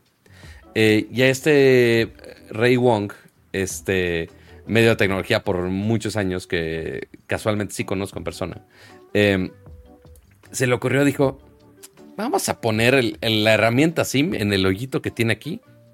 Y ya, aparentemente no es una herramienta especial de Apple para sacar este cable que en teoría no debes sacar, sino que es muy fácil de quitar. No, y... no, no, pero a ver, uh -huh. Pato, tiene todo el sentido. Uh -huh. Tiene todo el sentido del mundo que se zafe el cable, porque ahí te va. Si el cable no se hubiese, no se pudiera zafar. Ah, no, entonces, eso sí estoy de acuerdo. No, la noticia sería, uy, si se me rompe el cable, Apple me obliga a comprar todo porque no el, se puede separar. El, el, o sea, la noticia fue de, ok, ¿por qué de todos los formatos de cables que pudieras hacer como de, ay, es especial, no le piques? ¿Por qué lo harías un Lightning? Que ojo, no es el mismo Lightning, es muy parecido, pero este es un Lightning más ancho todavía. Que quién sabe si sea, pins? tiene más pins quiero pensar que para pasar cierta cantidad de voltaje, no sé cómo lo hayan hecho. Eh, que de hecho no es la primera vez que lo hace. Obviamente todo el Lightning normal que hemos visto en los iPhones. Eh, después está otro Lightning que Kama, si no me equivoco, debe tener con sus AirPods Max. Eh, que es un Lightning así como de dos pines, así chiquitito, chiquitito, chiquitito. Este, para un cable de AirPods Max, si no me equivoco. Y aparte está este, que es una versión de Lightning más ancho todavía, que es propietario únicamente para justamente este, esta batería. Que, ojo, también otra cosa, cama, de por qué un cable propietario es para que no le puedas poner cualquier batería. Podría ser una batería cualquiera, o que la estés cambiando fácil con una de Belkin o con de cualquier marca externa. Pero este no, tiene que ser con la batería de Apple a fuerza. Obviamente, obviamente va con jiribilla. Uh -huh. eh, porque si le ponían a ese cable un USB-C cualquiera, pues entonces los güeyes iban a comprar de esos pinches power banks de 20 claro. mil miliamperes, así en su, en su mochila, y ahí lo iban a conectar. Que lo puedes hacer, Pato. Al final del día la batería tiene un USB-C. Entonces tú puedes... Es como un pastro. Tu mochila, uh -huh. Exactamente. Te, te, guardas tus pinches power banks, esos que pesan este 6 kilos, y Ajá. se lo conectas a la batería y ya. No, no este, nada. este pesa bastante más que el que cualquier otra batería. O sea, son 3100 ah, no, no, miliamperes. Yo me, refiero una yo me refiero a una gigante, así que, te, que la tengas que meter a una mochila. Si te quieres eh, ir, no sé, con tu Apple Vision Pro a recorrer la ciudad y no quieres que se te acabe nunca la batería, pues entonces llevas. Si, quiere, si quieres cargar tu batería, puedes llevar, por supuesto, tu accesorio oficial para que vayas cargando felizmente tu, batería, por supuesto. Ese porque es un robo, 50 dólares por un... Por un No, y había otras fotos, no sé por qué aquí no están... Había una foto muy cagada de, alguien así, felizmente así con su strap, así, este, inclinado, cargando la batería. Es como, güey, no mames. Pero, bueno, finalmente son accesorios que son necesarios para todo esto. Pero sí, eh, para hacer una batería de 3000 eh, miliamperes nada más, pesa bastante más que un teléfono, que incluso, o sea, un teléfono actual tiene más de 5000 miliamperes, un S24 incluso. Tiene 5000 miliamperes, pesa bastante menos. Es como de, pero si nada más tiene 3000 miliamperes, ¿por qué pesa tanto? Entonces ahí está la duda de, seguramente alguien va a abrir, el Jerry Riggs Everything va a abrir la batería y nos va a decir por qué fregados pesa tanto, pero eh, sí es otra de las tantas quejas al, al respecto y las cosas cagadas que celebran. Pero bueno, ya siendo casi las 11. Eso es lo que he dicho, pero obviamente mañana eh, ya empiezan las ventas, ya va a estar disponible para el público en general en Estados Unidos. Eh, habrá que ver cuál es la respuesta de la gente, qué aplicaciones van a salir de sorpresa o no, qué juegos, qué cosas de productividad. Eh, de las 600 aplicaciones que habíamos mencionado, en la tienda de la Quinta Avenida ya está este, arreglada con el con Vision Pro. Eh, ¿Lo puso Tim Cook? Si no me equivoco. A ver, eh, a ver, a ver, yo no he visto. Sé que estaban montando algo, pero no he visto cómo quedó. Ahí está. Ah, Le pusieron nada más el, Vision. Pues aquí refleja en la parte atrás del vídeo. Pero se me hace raro que la manzana no esté centrada. Es lo único que me está dando toque. Este, verticalmente. Porque eh, ve, porque la curva. Porque la, la, curva. Sí, sí lo vi, sí lo vi. de la parte de abajo va con la curva de la manzana, por eso. También quedaría la curva así, quedará en medio. Pero bueno, fine. Vamos a darle el, el punto este, a Kamai. No, y también había puesto las fotos eh, ah, mira, justo Tim Cook dijo, oye, Apple Vision Pro va a tener 600 aplicaciones, incluyendo las de Microsoft, entonces ya para su Office 365 y demás cosas, para tu Godinato puedes hacerlo. Zoom también, Zoom también anunció eh, desde el día 1 aplicación para el Apple Vision Pro.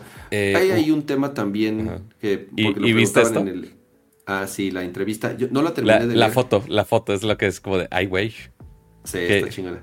Ajá. Está muy cagado. Pero la, entrevista la hace Nick Bilton, lo cual eh, no le he terminado de leer, pero Nick Bilton es, es un periodista muy bueno. Él es, es, es quien escribió Hatching Twitter, eh, el libro de la historia de Twitter. Mm, él, escribe para Vanity Fair y está buena la entrevista, pero no, ya no me dio tiempo de, terminar. después la veremos. pero sí, el, señor ahí seduciendo ahí con su con su Vision Pro. Ah, y también lo andaban juzgando, ¿sabes de qué? le dijeron, ¿qué pedo que Tim Cook sigue usando el, el, el case de los AirPods, pero con Lightning? No sé cómo lo detectaron desde aquí, no tengo la menor idea. Pero dijeron, güey, ¿qué pedo? Pero bueno. Hasta, el mío es el de Lightning que tiene. Sí, pero pues no eres Tim Cook. Este, o sea, sí también que nos gusta el gastar en tarugadas, pero no 80 dólares en cambiar el case de los malditos AirPods. Pero bueno. Eh, habrá que ver qué otra aplicación sale mañana y durante estas semanas. Y a ver a quién le podemos robar el visor para que lo podamos usar un poquito más. Pero bueno, eso es todo lo del Vision Pro por ahora. Y antes de pasarnos a la siguiente sección, eh, gracias al super chat de Miguel Zárate de 49 pesitos que dice: Saludos, hoy por fin me di un Analog Pocket. Gran compra, gran compra. No sé cuál de todas las versiones había así por haber, o si apenas te llegó o apenas lo ordenaste, pero igual sigue siendo una gran compra. Ok. Así es. Siguiente. ¿Queremos hablar de política o no queremos hablar de política? Ay, Pato, es que es un tema importante, pero también bastante extenso. Entonces, yo sí me puedo echar, yo sí me puedo echar por lo menos otros 30, 40 minutos hablando de este tema, porque son demasiadas cosas. Igual lo guardamos para la próxima semana porque también tenemos varios temas de, videojuegos, pero es el tema de eh, las imposiciones, porque al final del día son imposiciones, que eh, la Unión Europea, a través de la llamada Digital Markets Act, que es esta nueva, eh, vamos a llamarle conjunto de leyes que son, que están eh, diseñadas precisamente para regular a ciertas compañías. Y digo esta nueva serie de leyes es porque como no pueden utilizarlas de antimonopolio, regresando a que Apple no es un monopolio, entonces crearon estas nuevas leyes y que no nada más son para Apple, son eh, ellos les llaman gatekeepers y estos gatekeepers son Apple, Google, Meta y Amazon y, y no sé si TikTok y no sé si TikTok no, no lo sé pero eh, o sea a ver todas americanas ¿no? o sea también está ahí como de a ver eh, sí, la Unión Europea es eh, como que de pronto a veces se la pintan que es para proteger a los usuarios, pero no, más bien es para proteger también los intereses de otras compañías. O sea, eh, hay, un tema muy interesante ahí detrás del DMA, no necesariamente en mi opinión, o por lo menos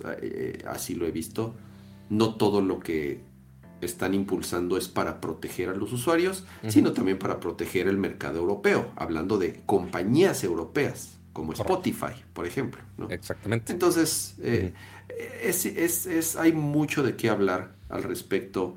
Eh, Apple ya dio su posición, obviamente, ya dijeron qué es lo que van a hacer. Todas estas respuestas, o todas estas propuestas, perdón, que Apple está diciendo que va a hacer para poder seguir operando en, la Unión Europea, las tienen que eh, estudiar, o sea, la Unión Europea tiene que decir, a ver, vamos a ver qué proponen estos güeyes y a ver si nos parece. Sí, porque apenas anunciaron los cambios, pero falta obviamente que todo el mundo lo vea. Y de hecho, durante toda la semana ha habido reportes de empresas como Spotify, Netflix, etcétera, que han dicho, ah, lo que está haciendo Apple es una mentada. Porque al inicio puede sonar como buenas noticias porque es Apple eh, parecido a lo que hicieron con USB-C. Pues sí, tiene que doblar tantito las manitas por la Unión Europea para que sigan vendiendo sus productos o para que estén disponibles sus servicios. Em, finalmente, aunque usted no lo crea, Apple no está encima de la ley.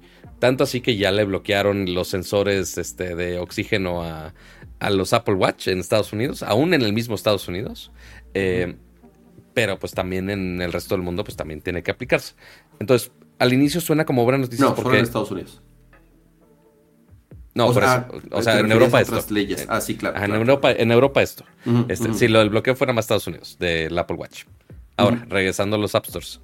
Em, porque siempre ha sido un tema de, oye, que no puedo instalar aplicaciones en, el, eh, en los iPhones que no estén en el App Store. Porque en, Android sí se puede por una APK y le puede hacer sideloading y demás cosas. Eh, acá no se podía. Ahora ya se va a poder. Al menos es lo que di, la propuesta de Apple. Y que aparte también pueden poner que hagan pagos desde fuentes externas que no sean manejadas por Apple. Hoy, digo, eso es así de muy por arribita. Sé que hay muchas leyes y términos y condiciones de todo eso que estoy diciendo pero incluso hasta Epic, que fue de los principales que desataron esta conversación eh, del monopolio y no monopolio, es que inmediatamente después de esta nota, Epic anunció, ah, ya vamos a tener este Fortnite de regreso en iOS. ¿Cómo? Quién sabe, pero lo van a hacer. O sea, aparentemente con suficiente de esta información, ya dijeron, tenemos lo suficiente para que ya pueda tener eh, tenemos suficiente libertad para que podamos poner, se hace, si van a poner el Epic Game Store, que es lo más probable. y el pinche Team Epic es y llora de todo ese cabrón, ¿eh? Es correcto. Este, y seguramente vamos a ver el eh, cómo se van a desatar los launchers también en, en, iOS o las diferentes tiendas. Eh, estaría curioso un Play Store en, iOS, pero el hecho que ya puedas bajar por aparte fuera del App Store en teoría se va a poder.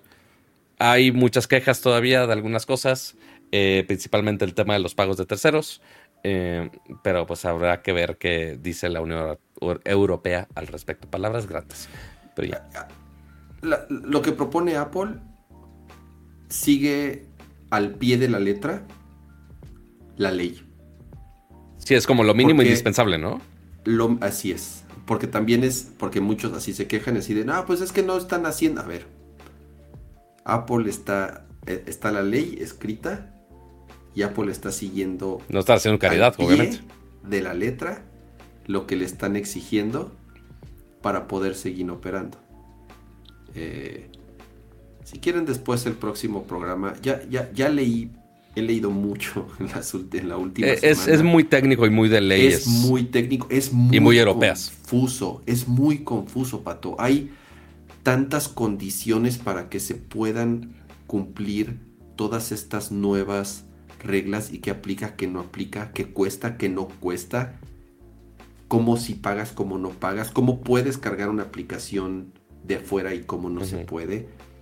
es muy confusa, es muy, muy, muy confusa, pero ya después de leer tanto, creo que ya me siento cómodo para poder así desmembrar todas esas diferentes eh, eh, piececitas.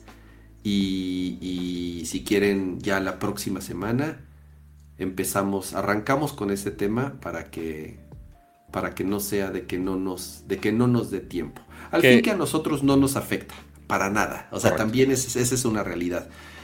Es un precedente y seguramente si en Europa funciona, los gringos van a decir, mmm, interesante. Interesante, también lo podríamos hacer aquí y, los, y, en, y, en, Asia y en Centro y Sudán. O sea, bueno, porque lo que hacen los gringos, pues todos los demás latinos les copiamos, obviamente, ¿no? Entonces. Sí, pero falta ver las cosas que se pueden implementar de leyes, porque, ok, Apple va a dejar que puedas cargar aplicaciones de terceros, pero únicamente si estás en la Unión Europea. Falta ver si puedas cambiar tu teléfono de ubicación, que si le puedes cambiar de región, o que si el App Store tiene que ser de allá, para que te deje cargar de tiendas externas, y que después ya todo el mundo lo quiera hacer así, y que eventualmente Apple ponga más bloqueos. Este, Seguramente va a haber más restricciones, va a ser, o sea, no va a ser tan fácil que alguien en México diga, ay, pues me voy a crear una cuenta europea. A lo mejor si la creas desde cero, no sé si Apple va a pedir tal vez... Verificación de eh, algo alguna verificación, algún tema también de geolocalización. Eh, porque con VPN, pues sí, con una VPN podrías, em, bueno, eh, simular que estás allá. Pero si Apple te dice prende el GPS para ver. Ya lo, hemos, lo hemos hablado con Netflix, lo hemos hablado con todos los servicios que ya te bloquean de todo. y este, eventualmente le puedes sacar la vuelta a muchas cosas. Es muy fácil, es muy fácil que a lo mejor tú crees que sacando una cuenta europea lo logres, pero yo pienso que Apple se va a poner muy estricto para verificar que realmente eres un usuario en la Unión Europea para poder, eh, obviamente, seguir hacer uso de todos estos servicios, hacer uso de esos servicios como si estuvieras eh, eh, ahí. Así es. Em, ¿Queremos pasar a los videojuegos? Vámonos a, vámonos a los videojuegos, vámonos a los videojuegos. Cuánta emoción, cuánta emoción de los videojuegos. Y para que ya se haga esta bonita costumbre, eh, en esta sección recurrente de qué día antes está pasando con, Palworld, que es una sección chiquita. Pokegons. Con los Pokegons, con el, el Pokefake, con el Poketantos. A ver, el último show habíamos hablado, te había corregido el número de que los usuarios de Steam eran, si no me equivoco, 9 millones. Así em, es. Y ahora ya tenemos un update porque nada más teníamos el número de Steam, pero no tenemos el número de Xbox. Eh, y ahora, eh, ¿cuándo fue este tweet? ¿Antier? El 31, sí, ayer apenas. Eh, sacó un otro update de los números se me hace raro que lo estén sacando tan seguido los números. Este, creo que es también como para presumir en la cara de Nintendo de mira, mira todo lo que nos te estamos robando. Es, es, un, fenómeno, Pato, es un fenómeno. Yo, o sea, te lo apuesto que ni ellos en sus sueños más pinches fantasiosos se imaginaron llegar a la cantidad de usuarios y de personas que han comprado el juego. Totalmente. Y y algo que han hecho muy bien, eh, que usualmente los juegos, incluso los triple A's de cualquier otra empresa grande, eh, manejo de carga. Porque usualmente es de, ay, se, los servidores crashearon porque estaba demasiada gente. Creo que no he visto. Quizás se me haya escapado algún, algún día, pero no lo he escuchado realmente. No, no, no, no, no. Y más considerando. creo que 18 millones o cuántos son. Casi. 19 millones de usuarios a partir del día de ayer, que son el número de Steam creció de los 9 de la semana pasada. Ahora estamos en 12 millones de copias de Steam. Y de Xbox aparentemente son 7 millones de jugadores. Quién sabe cuántos pagados, quién sabe cuántos de Game Pass. Lo que sí dijo Xbox es que eh, en cuanto a Game Pass, es el lanzamiento de juegos de terceros más grande, el más exitoso en descargas que ha tenido en Game Pass. Entonces, Madres pero sí 7 millones y ya para total de 19 millones, eh, es un buen de gente. ¿Has seguido jugando, Pato? Sí, sí he estado jugando bastante. Eh, nadie se ha unido a mi isla. Eh, porque es, parte de lo malo que tiene el Palworld, porque tú puedes progresar en tu isla, pero si te quieres unir a otro server, no puedes migrar nada. Cero? Es correcto. Sí, eso, eso está culero. Me recuerda a épocas de, ¿Jugaste en algún momento Tibia, quiero pensar? No, nunca. ¿No? No. Me siento muy anciano. ¿O cómo? No, Tibia. T-B-I-A. No, no, no tengo idea qué es eso. Nunca lo había visto. Porque siguen teniendo su, su avatar todo chafoso. No, ay, güey, esto ya está muy evolucionado. Eh, no, necesito imágenes. Porque esto es muy retro. Esto es muy No, no quiero huesos. La tibia. La tibia. Que pues sí, Sí, sí, sí, Este juego era hermoso. Era hermoso en su momento. ¿Pero era de los 90? ¿O, se eh, solo se ve así? Yo, creo que más 2000 Ok. Súper antiguo. Pero justamente tenías que. O sea, le peleabas tu monito y demás cosas. Pero. Oye, Pato, pero ya te están quemando que nomás los regios jugaban tibia. Que nomás allá lo jugaban. Ay. qué triste pues, pues sí, crecí con esto, amigos, lo siento. Este, ah. pero bueno, el punto es que ese juego era justamente por servers. Eh, pero pues tú le peleabas tu mono, pero si te querías cambiar de server, tenías que empezar de cero. Este, obviamente cada uno con sus diferentes reglas y demás. Eh, acá, eh, pues similar, si cambias de server, que es igual cualquier modo multiplayer, también te empiezan de cero. Entonces, si ya empezaste, ya tengo mi monito en nivel 30, que es el caso. Eh, ya, ya subí al nivel 30 mi maldito mono, no sé. yo dije, ay. yo me quedé en 14. Yo dije, ay, lo voy a jugar un día y ya. Seguramente por el mame y ya jamás lo voy a tocar. Oh, sorpresa. Y la gente ha llegado a mi stream a verlo. Entonces. Es que está bien adictivo. Eh, te digo, yo no lo he seguido jugando por porque crashea en Steam Deck. No me he fijado si ha salido. En Xbox también me ha crasheado. Sí han salido varios updates. Ah, ok. Pero. La verdad, no he vuelto a jugar como en. Mira, pues, prácticamente una semana. De hecho, los de Palworld están muy activos en cuanto updates. Este, dicen, oigan, vamos a sacar esta, esta versión de patch. Este va a ser esto, esto y aquello. Y ya dicen, oye, ya está disponible a, a partir de hace dos horas. Entonces, pues ya, justamente ahí hay algunas cosas. Y listando todos los, los cambios, de hecho. Este, eh, oye, ¿por qué no nada más dice este bug, fixes? Bug fixes. Y ya. Bug fixes. Este... Como el, programador el, programador fodongo que le da que le da flojera hacer las release notes, nada más pone bug fixes y ya. Ajá. Había. ¿Quién era la empresa que se ponía muy cagada en cuanto a los cambios de updates? Eh, sí recuerdo, pero... Alguien era medio cagado ahí. O sea, fueron varios, pero sí hubo una como grande que lo hacía. No me acuerdo si era Snapchat o era quién, pero bueno. este, no me voy por todos, pero hay varios, incluyendo uno que dice, ah, vamos a hacer un cambio para las personas que ya tienen más de 7000 pals. Es como de, güey, ¿por qué, hay tanta, gente sin que hacer? Este, desbloqueando eso. No, no, no. Esos streamers esos streamers, maldita sea, sin quehaceres de la vida. Este, a ver si logro ahorita poner mi juego. Pero sí, el, punto es que los malditos pals están rompiendo Steam y están rompiendo el internet y todo. Em, y seguramente Nintendo ya está tardando. Este, a ver si hace algo al respecto. que quién sabe si puede hacer algo al respecto. No puede hacer nada, Pato, no puede hacer absolutamente nada. Y qué bueno que no pueden hacer nada.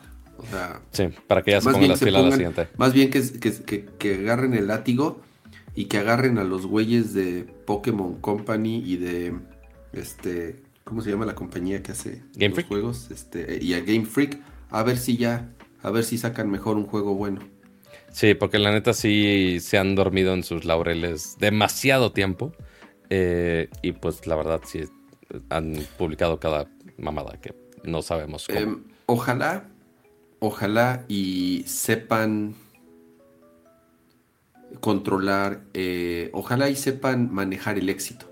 Porque el problema que sucede con este tipo de, juegos es que se vuelven locos, empiezan a contratar a lo bestia. ¿Y qué es lo que pasa después? Pues despidos o... A ver, es muy difícil. O sea, esos, esos picos, esos crecimientos exagerados que llegan a tener juegos o servicios, no son para siempre. No, claro. O sea, no, no, no, va, no va a continuar eso. En algún, en algún momento va a bajar y en algún momento se va a estabilizar. Y ahí está la diferencia en, en, cómo una persona o una compañía maneja esas situaciones y son lo suficientemente maduros y, centrados para poder hacer las cosas bien, para que el crecimiento del juego eh, sea por lo menos más apegado a, los planes que tenían originales. O sea, tuvieron una idea buena o mala, copia o lo que, lo que, le, quieran, lo que le quieran decir. Al final tuvieron una idea, la supieron ejecutar, que eso es lo más difícil. Ideas todo el mundo tiene. Sí. ideas, todo mundo tiene ideas. Ajá. Ejecutarlas y además ejecutarlas bien, eso es lo que separa a es lo que hace la gran diferencia. Estos güeyes lo han hecho bien. Tuvieron una idea, mitad fusilada, mitad original, como con el, el porcentaje que ustedes decidan. La han sabido ejecutar extraordinariamente bien para hacer un early access, además, porque es un early access. Y, y si lo hacen bien, Pato, a ver, o sea, esto es un juego que tal vez parecería una fórmula ya hasta cierto punto desgastada en el sentido de un survival, un mundo abierto, en servidores, bla, bla, bla, o sea, con mecánicas de otros juegos. Pero a ver, les ha funcionado y pueden hacer el... Digo, después, mira, a ver, ya son, ya son putrimillonarios, Pato, con la cantidad de pero millones mira, ya, Pero mira, ya tengo mi, ardilla con metralladora. Eso es lo exacto, esa yo, esa yo, la tengo. Yo tengo la ardilla con metra, está chingona. No, bueno. uh, tiene todo el potencial para todavía hacer más dinero y convertirse en un juego muy exitoso. Totalmente. Eh, sobre todo cuando se acerque ya a la versión final. Porque esta no deja de ser un early access, no sigue. No deja de ser un alfa o un beta, no sé cómo llamarle ni siquiera. Que hay muchos juegos que se quedan eternidades en los early access. Y que para early access está muy bien y se nota que el developer sí le está poniendo atención a las mil cosas que podrían fallar aquí para que justamente tengas una mejor experiencia, ¿no? Eh, lo cual es raro. De repente si hay developers de, ay, vamos a ponerle early access y vamos a sacar un update hasta mil años más tarde. Y que de hecho, hablando de updates mil años más tarde, eh, mención especial este, a alguien que se tardó eternidades en sacar un update y estoy hablando nada más y nada menos que estos señores. Alan Wake. Ay, vaya. 31 de enero de 2024 para sacar el maldito update. Con, pues sí, arreglaron algunas cosas, chapters pues más claro. Pato, no te quieres... Pues sí, pero lo comenté en el show. Literal había game break, un bug game breaking, o sea, no podía avanzar en el juego, tenía que desconectar la consola, cambiar de usuario, un montón de... Eh, tenía que hacer brujería para que pudiera hacer el cambio ahí, para que funcionara. eh, los subtítulos en español tenían typos y tenían así como brackets, así como que alguien no copy-pasteó bien los, los subtítulos. Eh, muchas cosas muy raras. Pero bueno, por fin ya le hicieron un update. Este, el primer update que hicieron fue 21 de diciembre. Ok. Que, ah, no es cierto, cuando, 11 de diciembre fue el primer update. Y hasta ahorita sacaron este update. Y es como de, güey, ¿por qué tardaron tanto? Pero, oh well. Así las cosas en los updates de los videojuegos. Y dice Arturo Reyes, no eh, gracias por renovar su membresía Max, ya 18 mesecitos, muchas gracias. Y dice, no solo Nintendo no va a hacer nada, sino que claramente no les interesa. Si así fuera, ya hubiera pasado algo. Los fans son los que están como locos. Que sí, todo el mundo quejan, como lo comentamos en el show pasado, de, ay Nintendo, mira, te están, te están poniendo monstruos que son parecidos Nintendo, al... Te están copiando, te están copiando, no te dejes, no te dejes. Ay. Pero sí. Entonces, sí, o sea, se, se, están tardando por el simple hecho que no pueden hacer mucho. Entonces, seguramente no harán mucho al respecto. Así que ahí va a quedar este tema. Bueno, esa era la microactualización del Palgold. De ahí tenemos que irnos ahora a la esquina de PlayStation. Eh, PlayStation Blog. Eh, porque hubo un State of Play que ya como es costumbre, ya los anuncian eh, que van a ser dentro de la misma semana. Eh, y justamente pues ya tuvimos algunos updates interesantes por acá de algunos juegos. Eh, al inicio nos había sorprendido porque no dijeron nada de Final Fantasy VII Rebirth, pero justo que anunciaron que va a haber otro stream dedicado a Final Fantasy. Entonces, los que estén así, en, que le esté... Casi, ya casi que, ya estén así ansiosos de ya les anda del Final Fantasy, pueden esperar un poquito, no les pasa nada, no se van a morir, tranquilos. Eh, state of Play, ya lo escribí. Muy bien. A ver, hay algunas cosas que podrían ser como muy genéricas. Hay algunas cosas que sí le dedicaron claramente más tiempo. Y hay algunos juegos que, pues, sí, ya estaban este, básicamente eh, a punto de salir. Eh, este le va a emocionar mucho a Ramsa, aunque no creo que lo vaya a comprar otra vez para PlayStation. No, no, ya no. Pero bueno, Day the Diver en PlayStation 5 y aparte con Godzilla, lo cual está chido. Ahorita hablamos de Strundum. Eh, Dragon's Dogma. No sé, digo, la neta nunca he seguido la franquicia, pero ¿no lo sentiste muy Monster Hunteresco? Es que, es que ese es el, ese es el tema. Y además desde el original siempre... Le voy a poner 1191 eh, a ver si... Ah, es, de Capcom.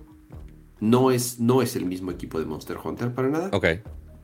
Pero desde Capcom utiliza. Mm, ay Dios. No sé si utiliza el mismo. ¿Engine? Motor. no creo, porque se ve. Justo iba a decir, se ve increíblemente bien a comparación de cómo se ve un Monster Hunter, honestamente. No, pero a ver, Monster Hunter World, pato. Se ve muy bien. Aunque Monster Hunter World no usa ese engine. El que utiliza mm. este engine, que es el, el, el, Resident Evil.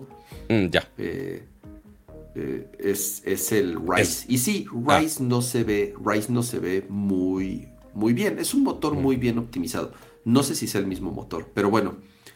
Em, yo no jugué el original, pero es un juego de culto, Pato. Son de, esos, de esas joyas que mucha gente dice está... Eh, ¿Qué es lo opuesto a sobrevaluado? Eh, ¿Devaluado? No, tiene otra, tiene otro término. Underrated, este, si nos ponemos muy pochos. Es que, exacto, es que es underrated, no sé qué es. Vamos a pedirle la traducción. Ahorita lo, traducimos, pero bueno. Infra, infravalorado. Infravalorado, así es. Muy infravalorado. A lo mejor porque se ve medio gachón el original. No se ve así visualmente, no es muy. No, que tiene un chico tiempo. Pero quienes lo han jugado dicen que es un gran, gran, gran juego. Es un RPG de mundo abierto. Y desde que mostraron el 2, todo el mundo dijo, ah, es como un RPG de Monster Hunter. Y sí, se parece mucho por el tipo de monstruos, por el tipo de armas, por el arte. El arte es muy similar. Muy medieval también. muy medieval, así es. O sea, ese se parece, parece un, monstruo de Monster Hunter, diablos en particular. Si no me dices es Monster Hunter. Por la variedad de armas muy similares a las de Monster Hunter. Eh, pero bueno, dentro de un mundo de fantasía, como puedes ver, hay, hay, magos, hay guerreros. pero al parecer es... Porque no es fantasía el que un gato te esté hablando y te esté cocinando, por supuesto que no. Exactamente. Eh, no, es, no es parecido a Monster Hunter en el sentido de que eh, la, mecánica del Monster Hunter es muy particular y es única, que es ir a cazar monstruos para obtener materiales y poder eh, mejorar tus armas y así infinitamente. Seguramente hay algo aquí en eso para mejorar tus armas o conseguir materiales o lo que sea. Seguramente. Pero es un RPG. Esto es un RPG de acción en un mundo gigante que pinta muy bien, la verdad. Eh, yo desde que mostraron el primer trailer le tengo muchas, muchas ganas. Desgraciadamente va a salir casi al mismo tiempo que Final Fantasy. Entonces, mm. eso va a ser un ligero problema. 22 de marzo, claro. Sí, sí, o sea, sale, 20 días, sale 20 días después que en 20 días sí acabó Final Fantasy, ¿eh? Entonces... Hay gente muy extrema como tú que posiblemente sí. Sí, en 20 días, porque yo acabé el, anterior, me lo eché en una semanita, en menos, me lo eché como en cuatro sesiones. Ok. Entonces, para el día 22 de marzo ya me eché el Final Fantasy, entonces ya voy a estar preparadísimo para jugar Dragon's Dogma 2. Muy bien. Qué bien arranca el año, ¿eh? Ahorita hablamos de eso. Qué bien arranca el año. Eh, hablando de arranca bien, ¿por qué no tener el Splatoon de espumitas de Square Enix eh, con Foam Stars, que ya va a salir? Después de años que hemos hablado de él. No sé si ya llegó a los, años. ¿y los, y, los, ¿Y los fans de Splatoon no, no están llorando? Ajá, de, oye, los copiaron. yo soy fan de Splatoon y sí, es una copia, pero pues no lloro, o sea, no pasa nada. Exacto. Pero, pues sí, va a salir ya el Foam Stars el 6 de febrero. Ya Ay, güey, ya la próxima semana es gratis, ¿verdad? Eh, según no? yo no, gratis si tienes PlayStation Plus y te incluye como juego del mes. Pero según yo no es gratis.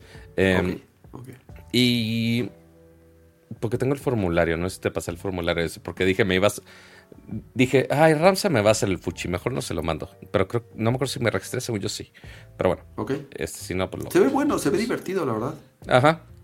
Y digo, ya si ya dijiste, ay, mi Switch ya no está dando los cuadros que necesito, podrías jugarlo en, el PlayStation. Bueno, es que también ya viene la expansión de, de Splatoon, mm, también ya viene la expansión de Splatoon y esa va a estar bien chida. Siempre hay Splash Fest de mil cosas que yo nunca entiendo. No, pero, pero, esta la expansión, expansión, ya el mm. contenido adicional que vendieron. Mm, eh, ya.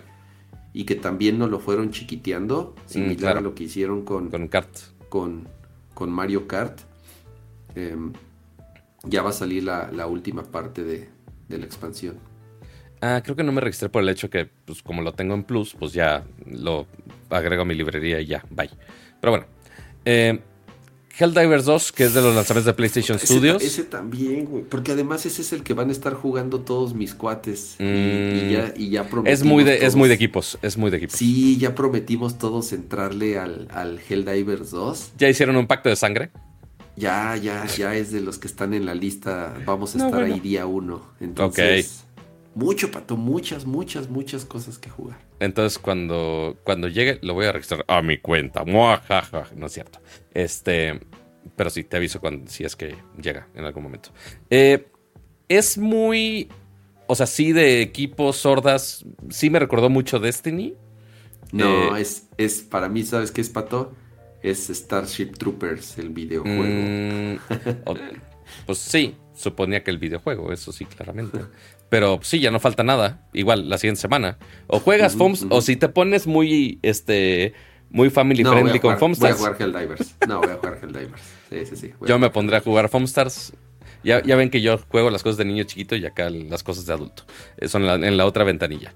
Eh, después, Judas se ve muy chido. Es, de los de la china?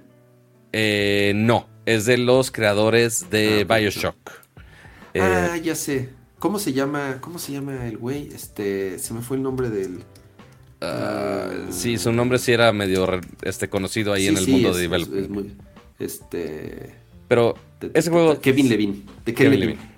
Ken, Levine, sí, que se fue a otra compañía y y sí se ve, se ve completamente. Es así de, pues como no puedo hacer Bioshock, pues voy a hacer algo lo más similar posible.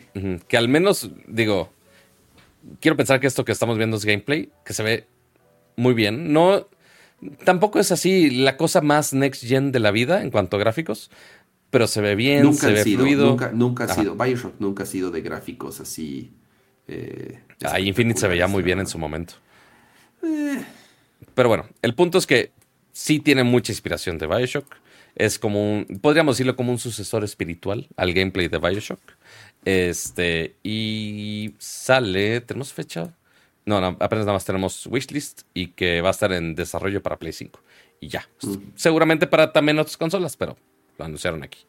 Em, después, Legendary Tales, no tengo la menor idea de este. Ese, me los, ese ni lo vi. Yo creo que me lo next. Metro Awakening. Para las pocas cosas de, de PlayStation VR, pues ok. Un juego VR de Metro. Eh, está bien. Digo, está bien, Pato. Al final, o sea, ¿cuánta gente no gastó una buena lana en el Exactamente. Sí, pues, PlayStation le tiene que meter al menos con uno de sus estudios un otro juego de VR. Así es. Entonces, ese es el de compromiso. Este es el que más. Bueno, entre este y, y Strundum, eh, Rise of the Running. Porque este ya sale, si no me equivoco, 22 de, marzo. Team Ninja, ¿verdad? Ah, no, es KT. Sí, Team Ninja. Ok. No sé si sean exactamente lo mismo, pero muy medio inspirado Sekiro, muy inspirado en eh, Ghost of Tsushima en cuanto a ambientación, obviamente. En muchas bueno, es que me fui muy atrás con Tenchu, pero Tenchu fue el primero. No sé si tú jugaste Tenchu, Pato, pero Tenchu fue el primer juego de esto. Ese, fue el primero en, hacer este tipo de juegos. Ya, ok. Pero, pues sí, muy, muy de lo que esperarías, pues ya pelea samurai, etc. Pero sí, de PlayStation Studios, pero la duda de todo mundo aquí fue, ¿qué pedo con los gráficos? ¿Por qué se ve como un juego de Play 4? Sí se ve medio piñata ahora que lo pienso, ¿eh? O sea, digo, claramente ah, está la desventaja del stream y demás, pero... No, pero sobre todo cuando ves Ghost of Tsushima, que se ve... Impecable. que se ve perfecto ese juego. Hasta como este cinemático, blanco y negro y lo que quieras. Sí se ve medio piñatón ahora que lo mencionas. Sí, o sea, porque Ghost of Tsushima, incluso cuando necesitas combate con, con alto frame, frame rate, porque sí es muy preciso, este, sí me han dicho que es muy difícil, no lo he jugado honestamente. Eh, pero pues aquí también le dan prioridad a un gameplay rápido, pero tampoco se ve tan impecable como se veía Tsushima. Entonces, nada más en cuanto a desempeño gráfico es lo que digo. posiblemente el gameplay esté divertido, pero en gráficos es como, esto no es Next Gen y pues esto ya es exclusivo para sí Play 5. Sí se sigue viendo como el último Ninja Gaiden que hicieron, ¿eh? Exacto. Sí, está raro. Sí, sí, ve las, ve las caras. A ver. Ah, cara, cara, cara, cara. O sea, sí se ven. Ve ese güey. Sí parece como de Play 3. Quién sabe si nunca les eh, updatearon el, el engine o no sé qué pasó ahí. Oye, Pato, a ver. O sea, deja este cuadro, guárdalo y ahorita lo comparas con el de, cómo se ven los modelos de Dead Stranding 2, por favor. No, bueno. Es, o sea, hay dos, generación, hay dos generaciones de consolas de diferencia o más. Así es. A ver, ya entramos con los controversiales. Silent Hill, The Short Message. Oye, a ver, perdón. Muchísimas gracias, José Luis Sánchez. Saludos a José Luis Sánchez, eh, siempre eh, eh, acá con sus superchats. Qué emocionada me di con Strundum 2. Híjole, yo. Todos. Pato, le aplaudía la tele y traía así mi, lágrima así en, al borde. de las historias bizarras de... De, la emoción. le, aplaudía la tele porque no entendí nada, básicamente. Pero ahorita hablando, hablamos de Strundum porque creo que va a ser lo más tendido del State Play. Pero a ver, Silent Hill. Hay dos cosas ahorita de Silent Hill. Ahorita vemos el footage de, del remake del 2 pero este resultó que es un nuevo juego de Silent Hill. Que aparte es un juego gratis. Y que aparte tiene tomas muy parecidas al, al demo de PT. Es lo que te iba a decir. Esto es un. Quieren hacer su PT. O sea, bueno, PT era Silent Hill, obviamente. Ah. Era el Silent Hill que desgraciadamente nunca vimos. Así que qué raro otra vez la escena del, del baño, este, del, de los pasillos este, que estén ahí circulares, pero sí. Hay una escena, Pato, esa, esa, esa escena, la de los post-its en las paredes, Ajá. Ya se había filtrado eso. Mm, ¿Te acuerdas que lo mostramos alguna vez en Nerdcore? Creo que sí. esa- Sí. Ese artwork de los papelitos pegados en el muro, Sí. ya lo habíamos, ya se había filtrado y hasta dijimos, esto es del, del siguiente Silent Silent Hill. Hill, O sea, y aquí está. Y. Pero a ver, lo extraño de todo este Silent Hill es que. O sea, sí es un nuevo Silent Hill, muy entre comillas. Porque resulta que el juego es uno, free to play. Uno. Y dos, es gratis. Pues dijiste uno es free to play y dos es gratis. Dijiste lo Ah, mismo dos no. veces. O sea, uno, que hay, perdón, uno, que haya sido, uno, que haya sido Es, nuevo. ah, ah, es que sigues haciendo tus pruebas, Pato, de inglés a español, Exacto, ¿verdad? Como en correcto. tu Instagram. Sigues, sigues haciendo el mismo mensaje dos veces. Ya entendí, ya entendí. Es correcto. Es free to play en español. Sí, sí, me cuadra el pie, lo siento.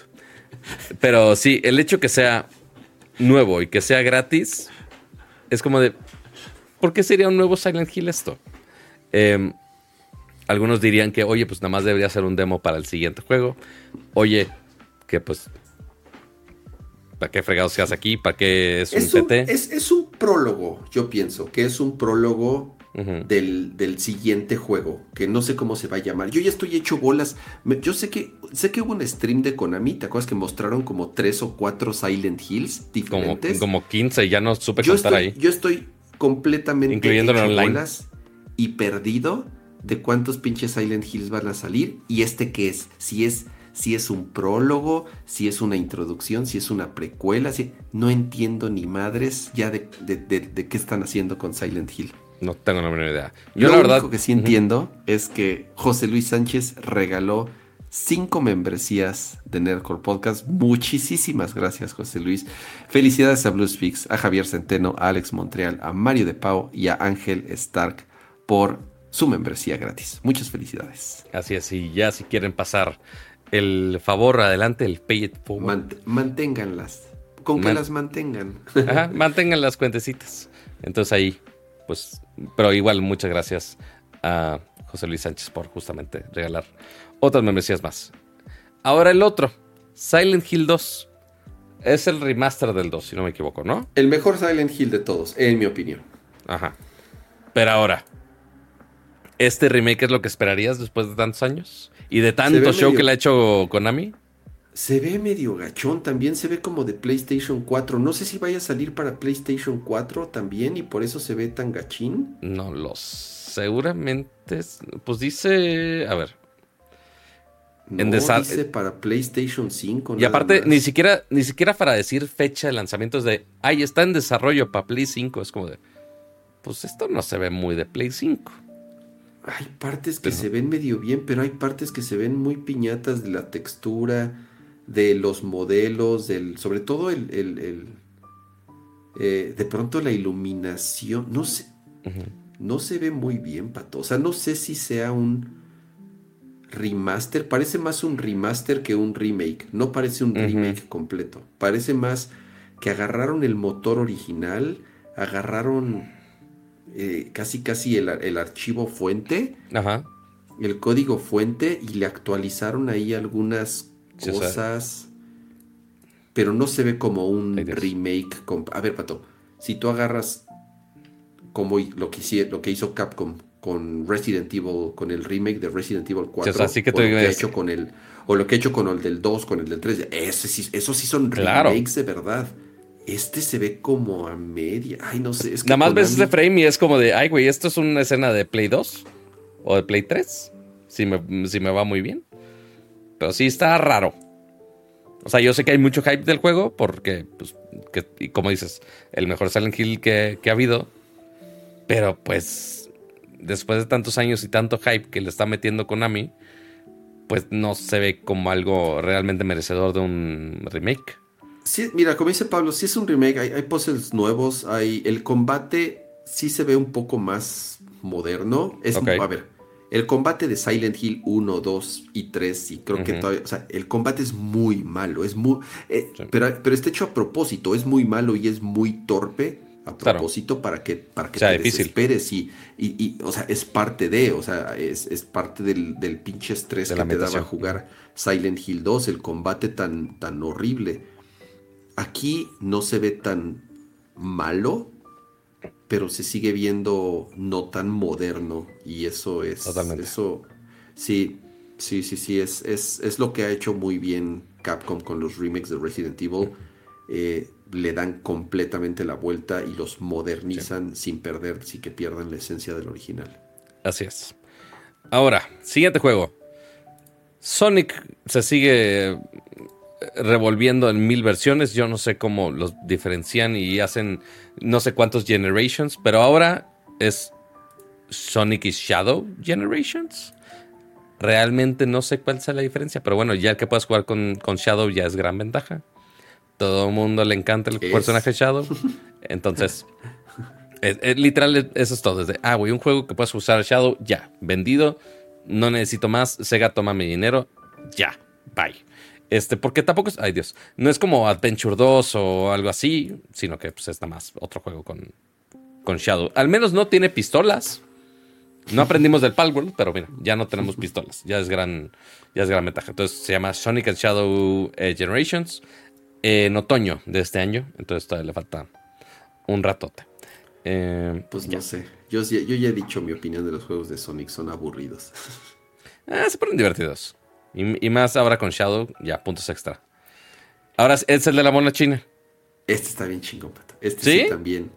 A ver, ya lo había, ya había, Seis habíamos visto. Ya habíamos visto el avance. Sí, dura un chingo el trailer. Eh, se ve, ahora sí, gráficos se ven muy bien. Es un Nier Automata mezclado con Bayonetta, mezclado con Cyberpunk. Y yo digo, y, con monas chinas. Excelente. Tiene todos, tiene todos los ingredientes este, y una. Para que la niñita perfecta. Y tiene una física innecesariamente exagerada, obviamente. Naturalmente, no esperábamos menos. Pero ¿dónde está el combate? Aquí está. Eh, eh, este, tiene, tiene un este. Eh, que seguramente la compresión del stream no le haga este, justicia al, combate, pero sí se ve muy bien el, el, trailer en 4K, este, por si lo ven después. Este, pero sí, el, combate y los gráficos se ven muy bien aquí, aunque sea un juego de peleas rápidas. El juego, si no me equivoco, es coreano. Eh, Creo que sí. No estoy totalmente seguro. Sí, no sé, no sé si el estudio ha hecho otra cosa antes. Creo que no, no reconozco su logo o el nombre, o a lo mejor había hecho algo para PC que solamente había salido en Corea, no lo sé. Se ve muy bien, se ve muy divertido. Pues si es de Sony Interactive. sí, ya le, metió dinero Sony, porque antes no, según yo, antes era como independiente. Y, ya sí, es coreano. Eh, o podría estar equivocado, no sé si la primera vez que lo mostraron fue en un, también en un State of Play y entonces siempre estuvo Sony detrás aportando ahí algo de lana para la producción. Eh, sí se ve, te digo, no hay, no hay, no hay nada que ocultar en cuanto a la inspiración. Ya te dije, te dije esos, esos, esos juegos, pero I mean, ¿eh? O sea, yo sí estoy apuntadísimo. Tiene, tiene todos los ingredientes para, para ser este uno de los contendientes a, lo mejor de este año. Y que sale en abril. No falta tanto, no falta tanto. Ya después de Final Fantasy, ya después de. ¿Cuál otro dijimos? Eh, el otro RPG, el Dragon's Dogma. Ya pues después darle a este. Y después de Helldivers y después de mil cosas. Ahorita hablamos de todo lo que está de este año. Until Dawn es nada más un remake. Que está bien. O sea. Nunca jugué, nunca los jugué. A mí no. Como que esos juegos de pura narrativa y que son más novelas gráficas que juegos no me encantan. Básicamente, es eh, novela gráfica muy de terror.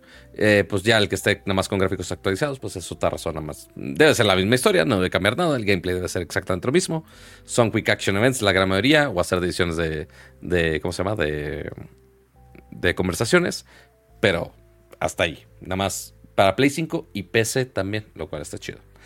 Entonces, muy bien.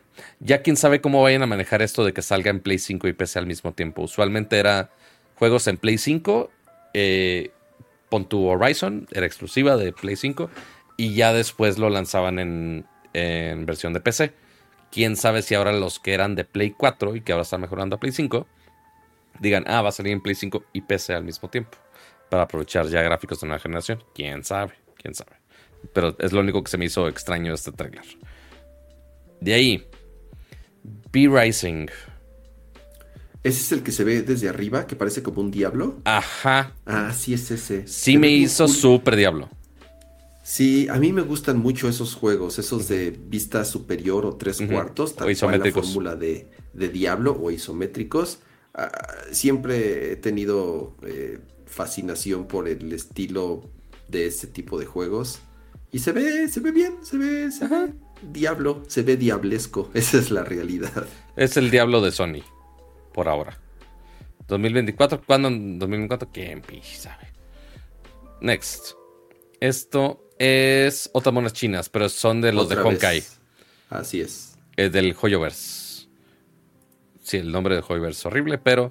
Es el siguiente juego que es más. Monas chinas. Digo, así es, más monas chinas, pero en un eh, mundo eh, futurista urbano. Ajá. Eh, se ve bien chingo. Ya hemos hablado un chorro de veces de este juego. La, lo malo, entre comillas, es que como son juegos free to play, siempre tienen...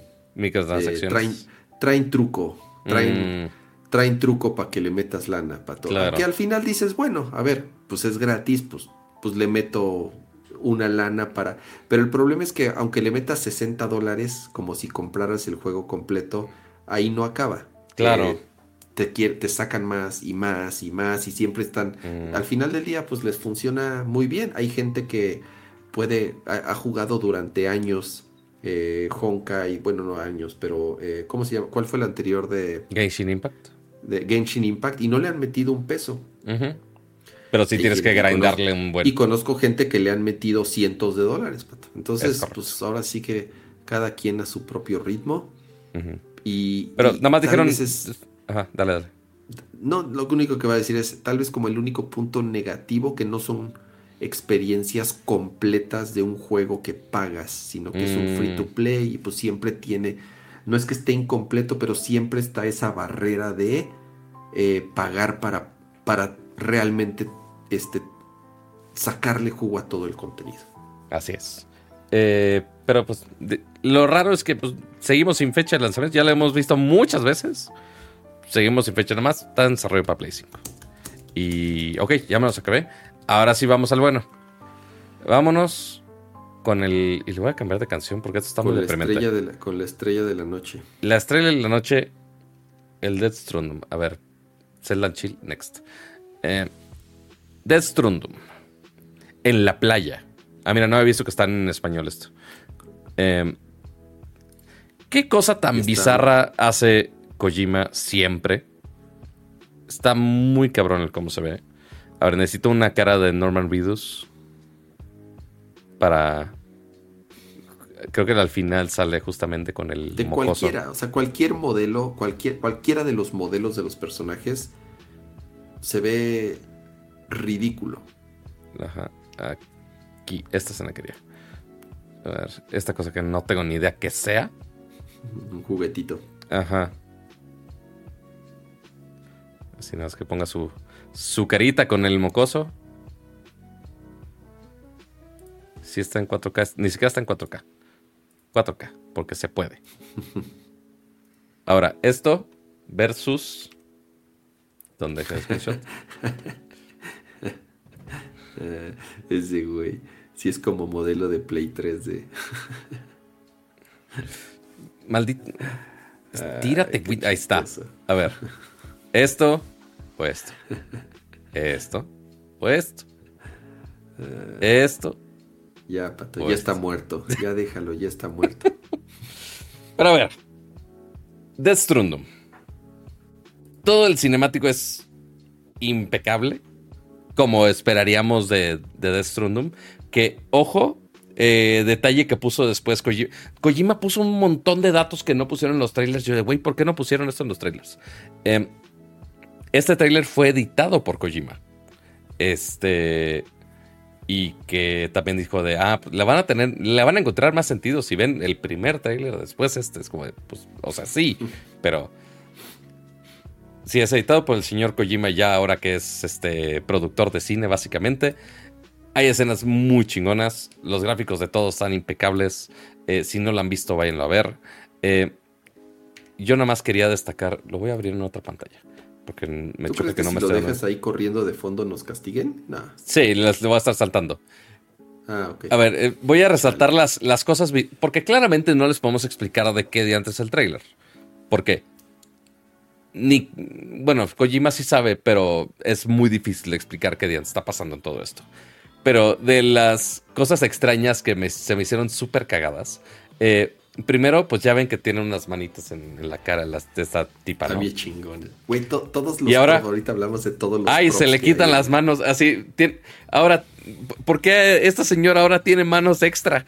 ¿E, ¿Es parte del traje? ¿Es parte de ella? ¿Por qué? Este, ¿por qué son como hologramas grises? Eh, bueno, en el anterior también habían hologramas. Ah, bueno. Este, es que tú no jugaste el anterior, ¿verdad? No jugué el anterior. Y güey, es que. Después de ver esto, estoy muy tentado. No, no, no, no, no. Güey, después de ver esto, tienes que jugar el anterior. Primero tengo que jugar Final Fantasy. El. el ¿Cómo se llama la expansión del 7? Antes de, antes de Rebirth. Ah, el de Yuffie, no, ni me acuerdo. Pero yo ni lo jugué, pato. ¿No? Ah, bueno, entonces no lo voy a jugar. Pero sí, Death Stranding. Los escenarios se ven impecables. Este, y ahora que seguramente están hechos con Unreal 5. Mm, quiero pensar que es con Unreal 5, no tengo la menor idea. Pero se ven espectaculares todos estos entornos. Muy cabrón.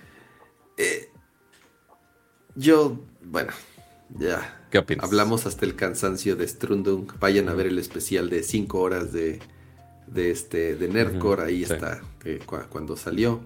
Mm, yo cuando lo jugué como lo saben, yo estaba negado a jugarlo y hasta que jugué el Director Scott me cayó la boca el señor Kojima. Me pareció un pinche juegazo en todos los sentidos, me encantó. Y este pato se ve que, eh, o sea, se ve que le, dieron cuerda y además le cortaron la... Decima Engine. Ok, gracias. O sea, no, no, no porque en el juego anterior lo, lo tuviesen controlado, pero se ve que aquí ya le dijeron, a ver, güey, ya. Vuélvete loco. Lo que quieras, vuélvete loco, sin restricciones, no te vamos a decir nada. La marionetita, eh, güey, no puedo con la marionetita. Está increíble, está increíble la marionetita, me encantó cómo está animada, cómo habla. El villano me encantó. ¿No estaba este señor en el, en el anterior? ¿No estaba? No, no, no, no, no. Es ok, es nuevo, ok. Todo eso. Eso es nuevo, eso es completamente nuevo. todo, o sea, todos, eso, todos esos güeyes, todos, o sea, eh, eh, todo es nuevo, los enemigos son diferentes. Eh, bueno, hay unos que sí son obviamente del, juego anterior. Con su arma de guitarra eléctrica no, no, no puedo, güey. Está increíble la pinche guitarra eléctrica. Es. A ver, hay un easter egg ahí muy cagado que es de Mad ¿Ah, Max. Ok. El, eh, George Miller, el director de Mad Max sale. Ah, y no sé si te acuerdas, también ubicas, ubicas en la última película de Mad Max, este, el, el güey de la guitarra eléctrica que lanzaba fuego. Sí, sí, sí. Bueno, pues aquí, o sea, hay ese tipo de mm, gags y easter eggs que, que ya sabes que Kojima.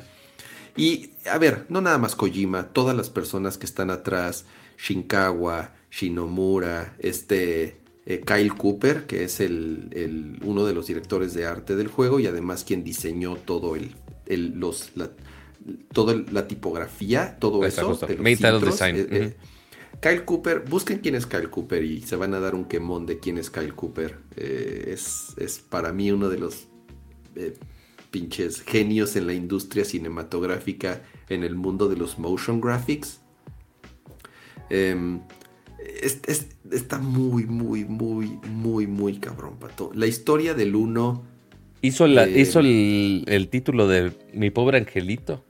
Bueno, ha hecho, ha hecho los títulos de, de, muchísimas películas. Pero la primera vez que trabajó con Kojima fue haciendo el intro de Metal Gear Solid 2. Mm, ok. ahí fue la primera vez que trabajó con él. Hizo, hizo el intro de Metal Gear Solid 2. Ya. Y también el de Metal Gear Solid 3 y el de Metal Gear Ya, Solid. el- lo que Lleva- seguía. de- a partir de. Ajá. Y, y Shinkawa, bueno, también lleva toda la vida trabajando con. con. con este Kojima. Él es quien. el, el que diseñaba los, los personajes y los mechas, principalmente. El diseño del Metal Gear.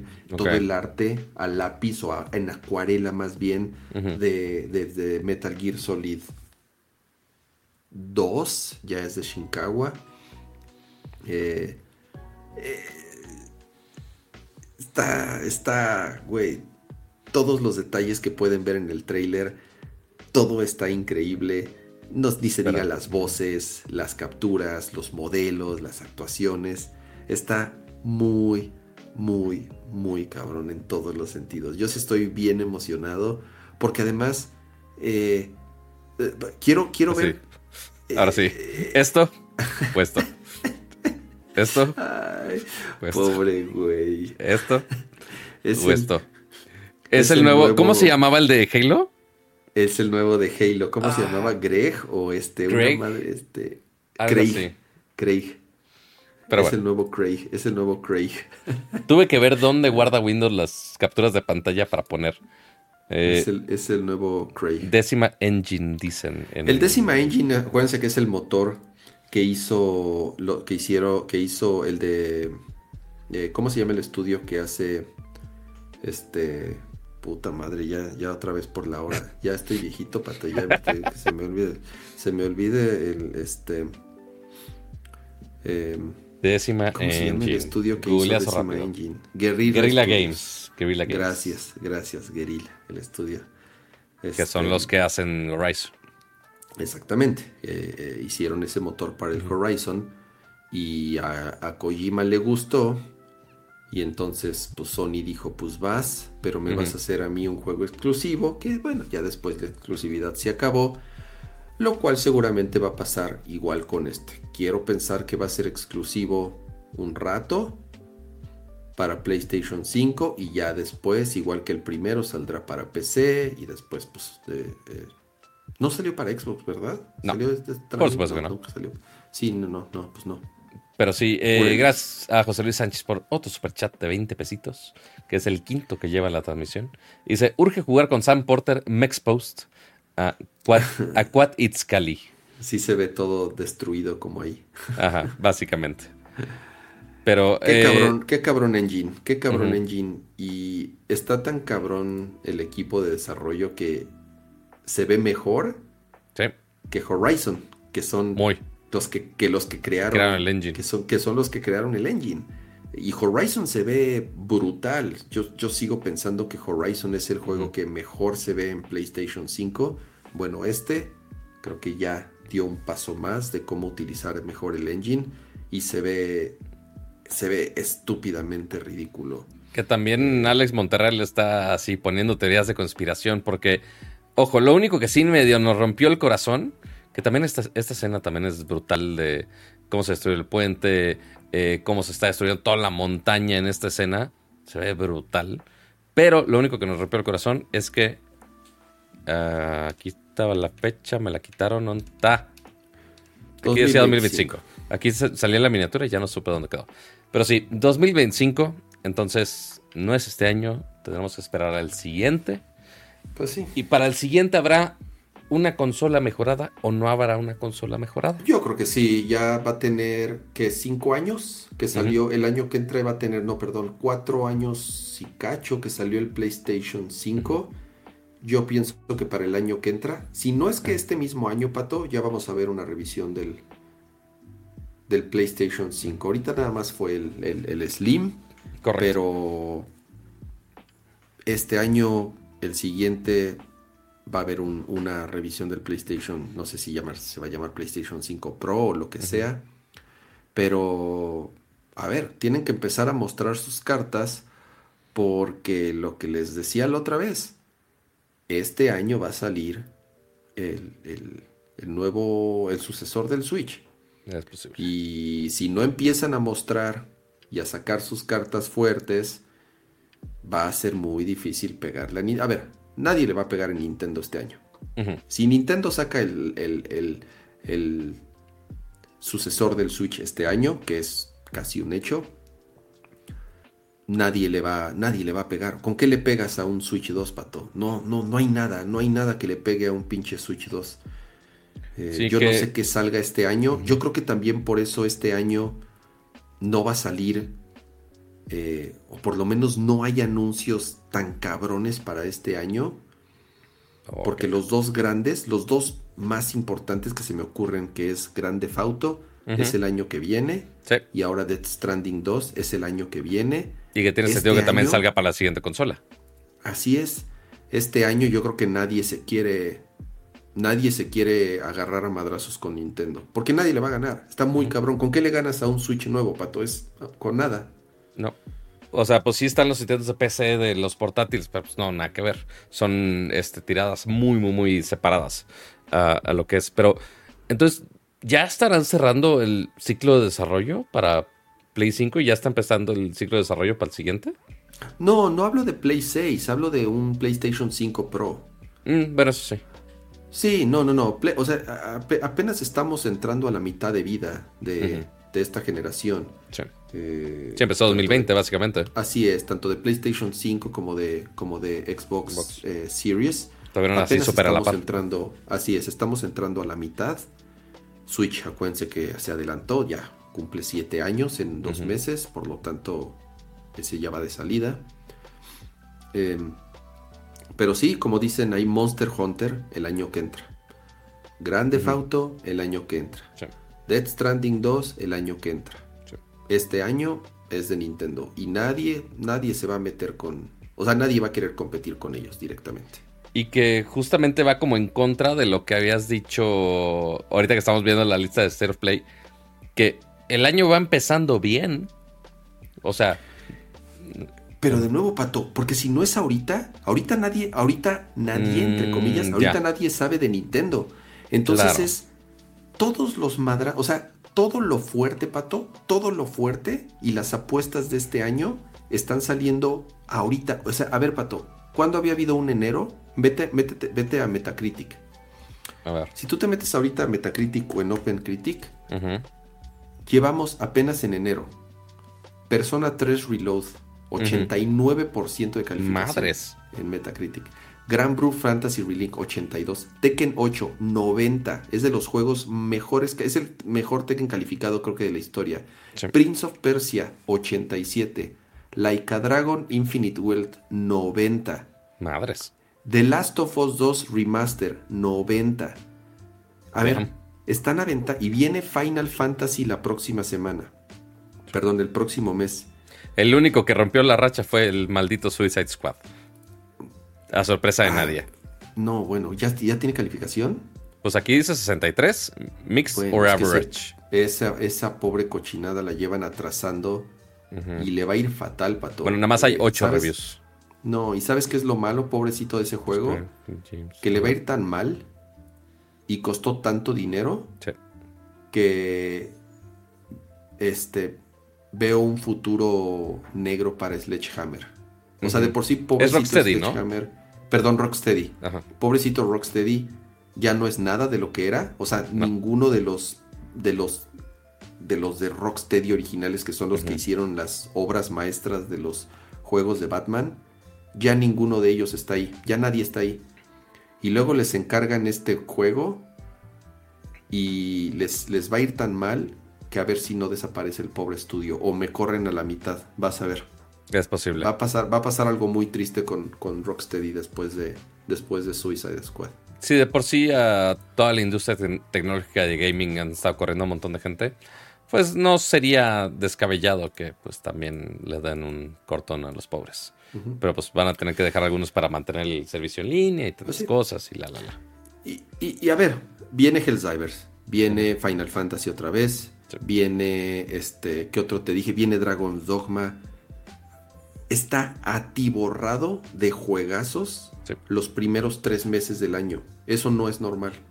¿Por qué? Porque si no lo hacen ahorita, en la segunda mitad de año que Nintendo saque su nueva consola, no van a poder competir con Nintendo. Entonces es, ahorita. Tienen que sacarlos ahorita mm. o esperarse hasta el año que entra, que es lo que está pasando con los otros grandes lanzamientos. Ok, tiene mucho sentido. No lo había pensado así, pero pues sí, todo está alineado. es mi teoría conspiratoria. Podría estar equivocado, pero es mi teoría conspiratoria. Que, no está nada descabellada. Me, gusta, me gusta. Pero pues a ver qué, qué va saliendo al respecto. Pero... Em, dime, dime. Estaba viendo... algo, ¿Algo mostraste ahorita? ¿O qué ibas a decir de de. No, no, no, de Suicide Squad. No, eso sí, pobrecitos. Ah, o sea, sí, nada más hay como ocho reseñas. Sí, Es que no le dieron, es que te digo. Ocho críticos, pero el pues, juego sale mañana. Mm. Eh, bueno, ya hoy. Siempre es mm. una. O sea, es el, la más mala señal, siempre lo he dicho. Cuando no mandan el juego antes, ¿no? Que no, el juego no lo manden antes o que la fecha de embargo sea el día o después del lanzamiento del juego. Ese es así, la, es el, foco rojo y la bandera roja de que ni ellos mismos confían en su propio juego. Correcto. Ahorita en Metacritic está con 8 críticas en 63. Está uno de PGC, que no tengo la idea quiénes sean. Quiénes sean. Todos estos tipos randoms. Área pues jugón y un 40. Es raro a quienes les dieron, a quienes les dieron acceso anticipado. Y estos, ah, y otros están en to be determined.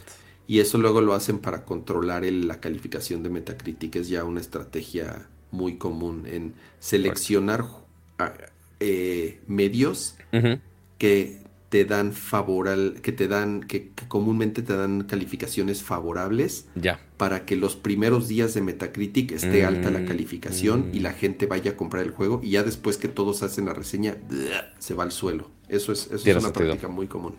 Míralos. Nada brutos, nada brutos. Pero mira, ¿sabes, Ramsa, quiénes no son brutos? ¿El nopal? ¿No va a haber nopal? Ah, sí, sí va a haber nopal el bruto soy yo. El bruto soy yo. Por no poner. Ah, ah, maldita sea. ese. No, está bien, está bien, nopal. Está bien, nopal. Está bien, nopalito. Yo de, ah, eh, pero ¿por qué se habla de la pleca? ¿Quién te crees para yo? cerrar con, con broche de oro el, el, después del trailer de Death Stranding. Ajá. Salió Kojima a decir. Tienen toda la razón, no lo he mencionado. Juego, a ver. Que su siguiente juego exclusivo para PlayStation es un juego de Tactical bueno, Espionage Action. O sea, un Metal Gear. No es Metal Gear, obviamente no puede ser Metal Gear, pero es el género de Metal Gear, es el género que Metal Gear creó. ¿no? Eh, el juego se llama Metal Gear Tactical Espionage Action. Y dijo, mi siguiente juego es un Espionage Action Game. Y esto es así de... Oh, oh, lo cual va a estar el pinche para PlayStation 6, obviamente. sí, porque va a ser después de PlayStation 6. No, y además está haciendo el de Xbox. Acuérdate que también está haciendo un juego exclusivo. Tienes toda la razón. Lo que se me hizo raro que no mencionaran en el. O sea, porque sí, lo pusieron en stream y eh, también curioso que, pues sí, Kojima diciendo todo esto que va a ser eh, otro nuevo IP y demás cosas. Eh, también haciéndolo muy similar a lo que hicieron con Xbox, que va a ser una entre juego, película y demás, porque todo este anuncio... Así se llama el juego. Grabado en Columbia, Columbia Pictures. Pero sí, justamente el juego se llama Ficint. Eso se llama el Ficint, o Ficint, o Ficint, o no sé cómo. Pero es una película y un juego, así es. Exactamente. Este, entonces, pues sí, claramente lo están grabando en Columbia Studios. Em, y pues sí, esa va a ser la, la idea de todo este, de todo este juego. Pero sí, otro, un sucesor espiritual de Metal Gear Solid, exclusivo para PlayStation, para celebrar los 40 años de desarrollo que ha hecho Kojima. Este, cabrón.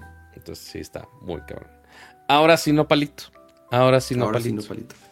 ¿Qué, has visto, Pato? Yo, la neta, ¿qué has visto? no he visto nada. No he visto nada, no he tenido tiempo de nada. Eh, lo que sí he jugado, todavía el Palworld. Eh, ahorita ya vieron, voy nivel 27.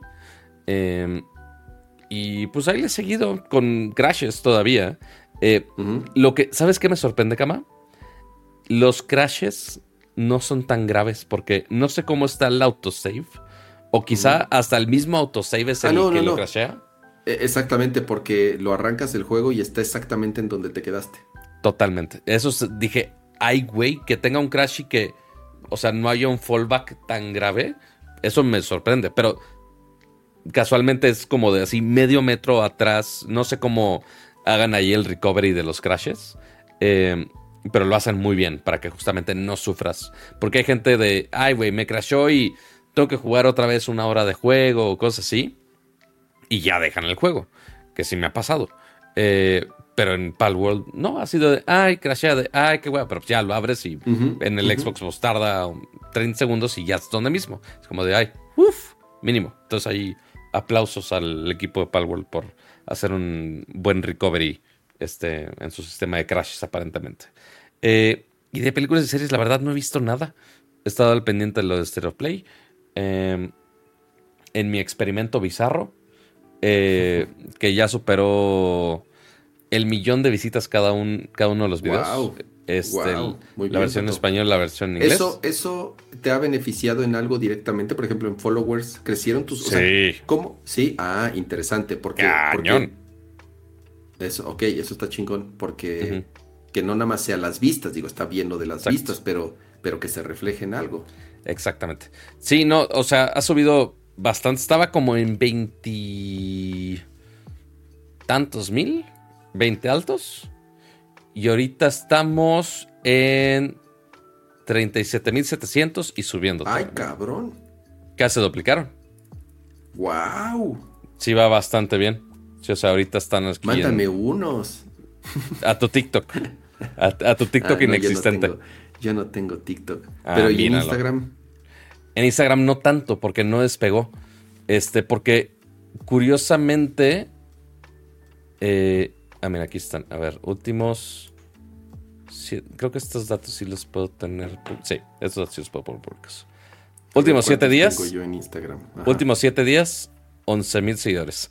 Un. Ay, güey. eh, dice un 90 999%, más de 999% de, de aumento de followers. Y pues sí, claramente. A comparación de periodos anteriores que ganaba malditos 20 seguidores, una madre así. Pero bueno, sí ahí va decente con ya 2.6 millones acumulados de los últimos 7 días. Entonces no va Muy nada bueno. mal. Pero justamente necesito hacer ese análisis de cómo se comportó en cada red social. Porque el algoritmo de... de- Ay, que por cierto, hablando de algoritmos, si quieren dejar su like antes de que se vayan, bienvenidos. Eh, pero TikTok sí lo super despegó. Entonces, el 99% de los de las personas que vieron ese video no me seguían. Mm. Este, y en Instagram al revés. Super lo limitó a personas que me seguían, Mm. pero sí aumentó eh, qué tanto porcentaje los que me veían. Eh, o sea, sí llegó a más gente, como que sí llamó la atención de, ah, este, así de, ah, este contenido está raro. Este, sí lo vio más gente, pero creo que aquí no les puedo mostrar el analytics de, de esto, pero, ah, no, sí. Ah, no, de este sí, quiero el otro, este. Porque uno pensaría, ah, pues el de inglés sería el que más llegue a otros lados, porque pues estoy hablando hacia otras regiones. Pero no, curiosamente, la versión en inglés de ese video, que tiene casi 30 mil vistas, nada despreciable, pero pues no, nada a comparación de TikTok, la gran mayoría se quedó entre, el- entre los mismos followers, Ok. lo cual está raro. Es como de, tenía tanta interacción y no lo despegaste, entonces Instagram dijo, no, no te voy a distribuir en, Mm, en, en Reels. La versión en español también raro porque sí lo distribuyó más. Tampoco tanto como TikTok, pero sí le llegó a más followers y este lo distribuyó un poquito para los non-followers. Igual por algunos, algunas personas que compartieron el video. Entonces, quién sabe si esto sea por eso o que lo distribuyó en Reels. No tengo la menor ide- idea. Pero sí, justamente esa va a ser mi tarea del fin de semana, básicamente desarrollar eso. Eh, y después hacer justamente lo que les dije ahorita de, de ah, con el Vision Pro si haces un eh, estudio KLM de, ah, que eh, Apple quiere matar el cursor del, del mouse. Y que pues sí, en el Vision Pro no tienes cursor. Y en el iPad tampoco tienes cursor. Entonces me voy a... Si le conectas un mouse, sí. ¿Al iPad? También. No. no ¿Cursor no? ¿Tiene el, de puntito? El, ¿Así el de bueno, flechita? es un circulito, pero es un ah. cursor. Eh, pero, pero no es el, no es el. O sea, no es la flechita, tú dices que no es la flechita exacta. No, y, ah, y aparte esa, ese cursor, eh, cuando lo acercas a un botón desaparece. O sea, técnicamente se va desapareciendo. Bueno, eh, el, botón crece o toma adaptación, o sea, te, da ese feedback de que el cursor está ahí. Sí, no, porque está extraño, porque usualmente, o sea, eh, cuando estás usando un sitio web o cualquier cosa así, eh, está esta acción de hover, de pues, si pones el mouse encima y pues reacciona, ¿no? Tantito de, ah, sí es interactivo. pero acá, cuando pones el cursor del iPad y lo pones encima de un botón, se ocupa todo, el, ocupa todo el botón. Nada más te dice, te da esa retroalimentación de, ah, está el cursor ahí, pero el cursor per se ya no está. Cuando ya lo mueves, pues ya descubres dónde estaba. Pero justamente nada más te hace el highlight. Entonces, poco a poco, Apple nos está quitando el, cursor y pues en el Vision Pro pues no existe tal cosa. Y es una interacción muy... Mientras en la Mac esté siempre, no me quejo. Ahora imagínate, Cama. Ese va a ser otro de, de UXs guajiros. Digamos que en algún momento. Porque, a ver, ¿cómo es el. El problema del Vision Pro es el clic. ¿Cómo haces el clic? Con tu manita. Viendo, viendo donde quiere, con viendo a donde quieres interactuar y haciendo un gesto. Bueno, el, el voltear es eh, en qué posición está. El hacer el clic per se es pues con tu dedito, ¿no? con tus pincitas manuales. Sí, sí, sí. O sea, ves con qué quieres interactuar y mueves tus deditos. Entonces necesitas una cámara que te esté leyendo los ojos, la posición de tus ojos, y aparte necesitas otra cámara que te esté detectando el clic. Si tan solo ya tuviéramos otro dispositivo que pudiera detectar cuando hacemos clic y si tan solo ya tuviéramos una cámara en nuestros teléfonos y nuestros celulares para que pudieran detectar. Digo, está más heavy una cámara. Te digo algo, ya existe. O sea, hay, hay hardware eh, en, temas de accesibilidad, Pato, hay hardware dedicado para personas que desgraciadamente pues, no, no, no, no tienen eh, la capacidad de poder utilizar un mouse o un teclado como nosotros. Así como hemos visto los controles de accesibilidad de Xbox o PlayStation. Hay especializado que, funcionan con la vista, que funcionan con, con otro tipo de inputs. Eh, en tema de accesibilidad, Pato, afortunadamente hay, hay grandes avances también, digo, no tantos tal vez como, como quisiéramos, sobre todo para personas que, requieren de ese tipo de tecnología para, utilizar un, dispositivo, pero ya existe, Pato, o sea, con, con, la vista pueden controlar una computadora, pueden interactuar con una computadora. Imagínate esas personas, Pato, ahorita que lo mencionas, no lo había pensado. Em, y además siendo Apple una de las compañías de tecnología, si no es que la que más impulsa temas y herramientas de accesibilidad. O sea, imagínate, Pato, alguien que tiene problemas motrices, el Apple Vision Pro, puta, es el sueño. ¿Por qué? Porque, porque solamente utilizan la mirada para controlar el dispositivo, la mirada y la voz. Sí, porque a, puedes, a, diferencia de los visores de. a diferencia de los visores de VR, eh, no se acuerdan en esas épocas eh, que podía, cuando estaban, cuando estábamos en los cartoncitos que te ponías el celular, eh, pero pues no tenías controles, entonces, ay, ¿cuál era tu manera de interactuar de? Ah, mueves tu jeta así, así torpemente y apuntas con tu jeta, no con la mirada, con la jeta hacia donde quieres y aparte tienes que quedarte ahí como tres segundos para que se llene un circulito y ya haga el clic, ya después de medio así, ay, mi cuello, así. Exactamente. Este, y después ya llegaron los controles de los visores de VR. Eh, que ojo, también podría, si hacemos el KLM, pues sí ayuda al que voltees, es más rápido que buscar el mouse, pero ya pierdes los tres segundos picándole al, esperando a que se dé clic el botón. Sí lo medí. Eh, porque ñoño. Eh, y porque me quiero convertir en. Quiero regresar a mis eh, raíces de UX. Pero, pues sí, con, el Vision Pro, pues nada más volteas. no necesitas mover la jeta, nada más volteas a donde quieres. Y ya, con eso ya haces el movimiento que quieras. Falta ver cómo otras maneras alternativas de accesibilidad. Estaría chido rascar el menú de accesibilidad del Vision Pro. A ver si te deja hacer el clic de otras maneras.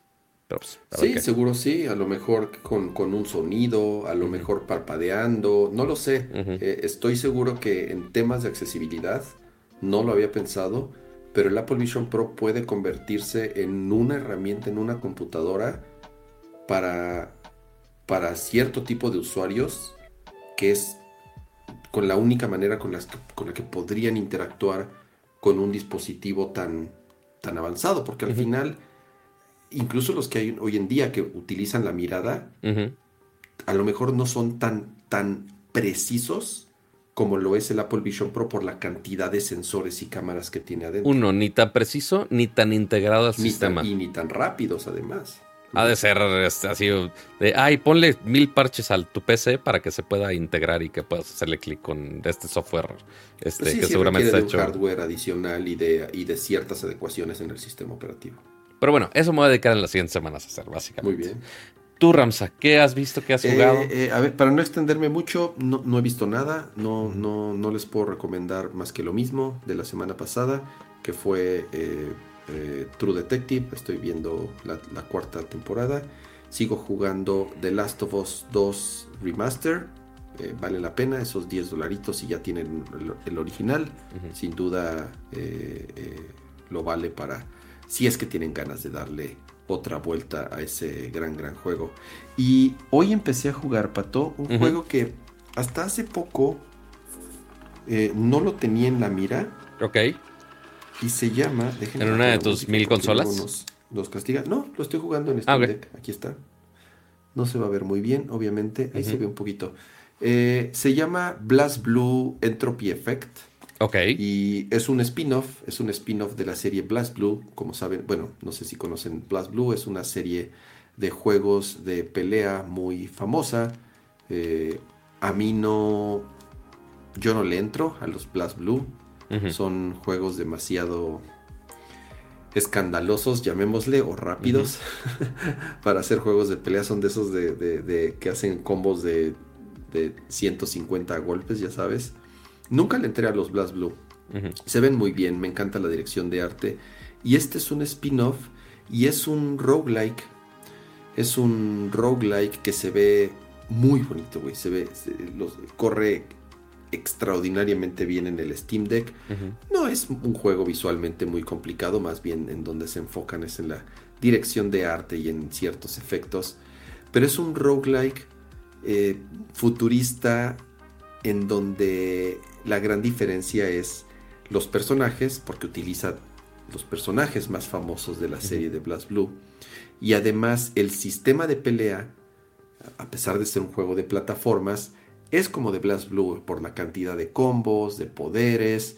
Y lo he jugado, no sé, llevaré un par de horas. El juego apenas salió hoy. Estuvo en Early Access hace algunos meses en Steam. Yo no entré al Early Access. Yo le entré hasta apenas hoy que salió la versión 1.0.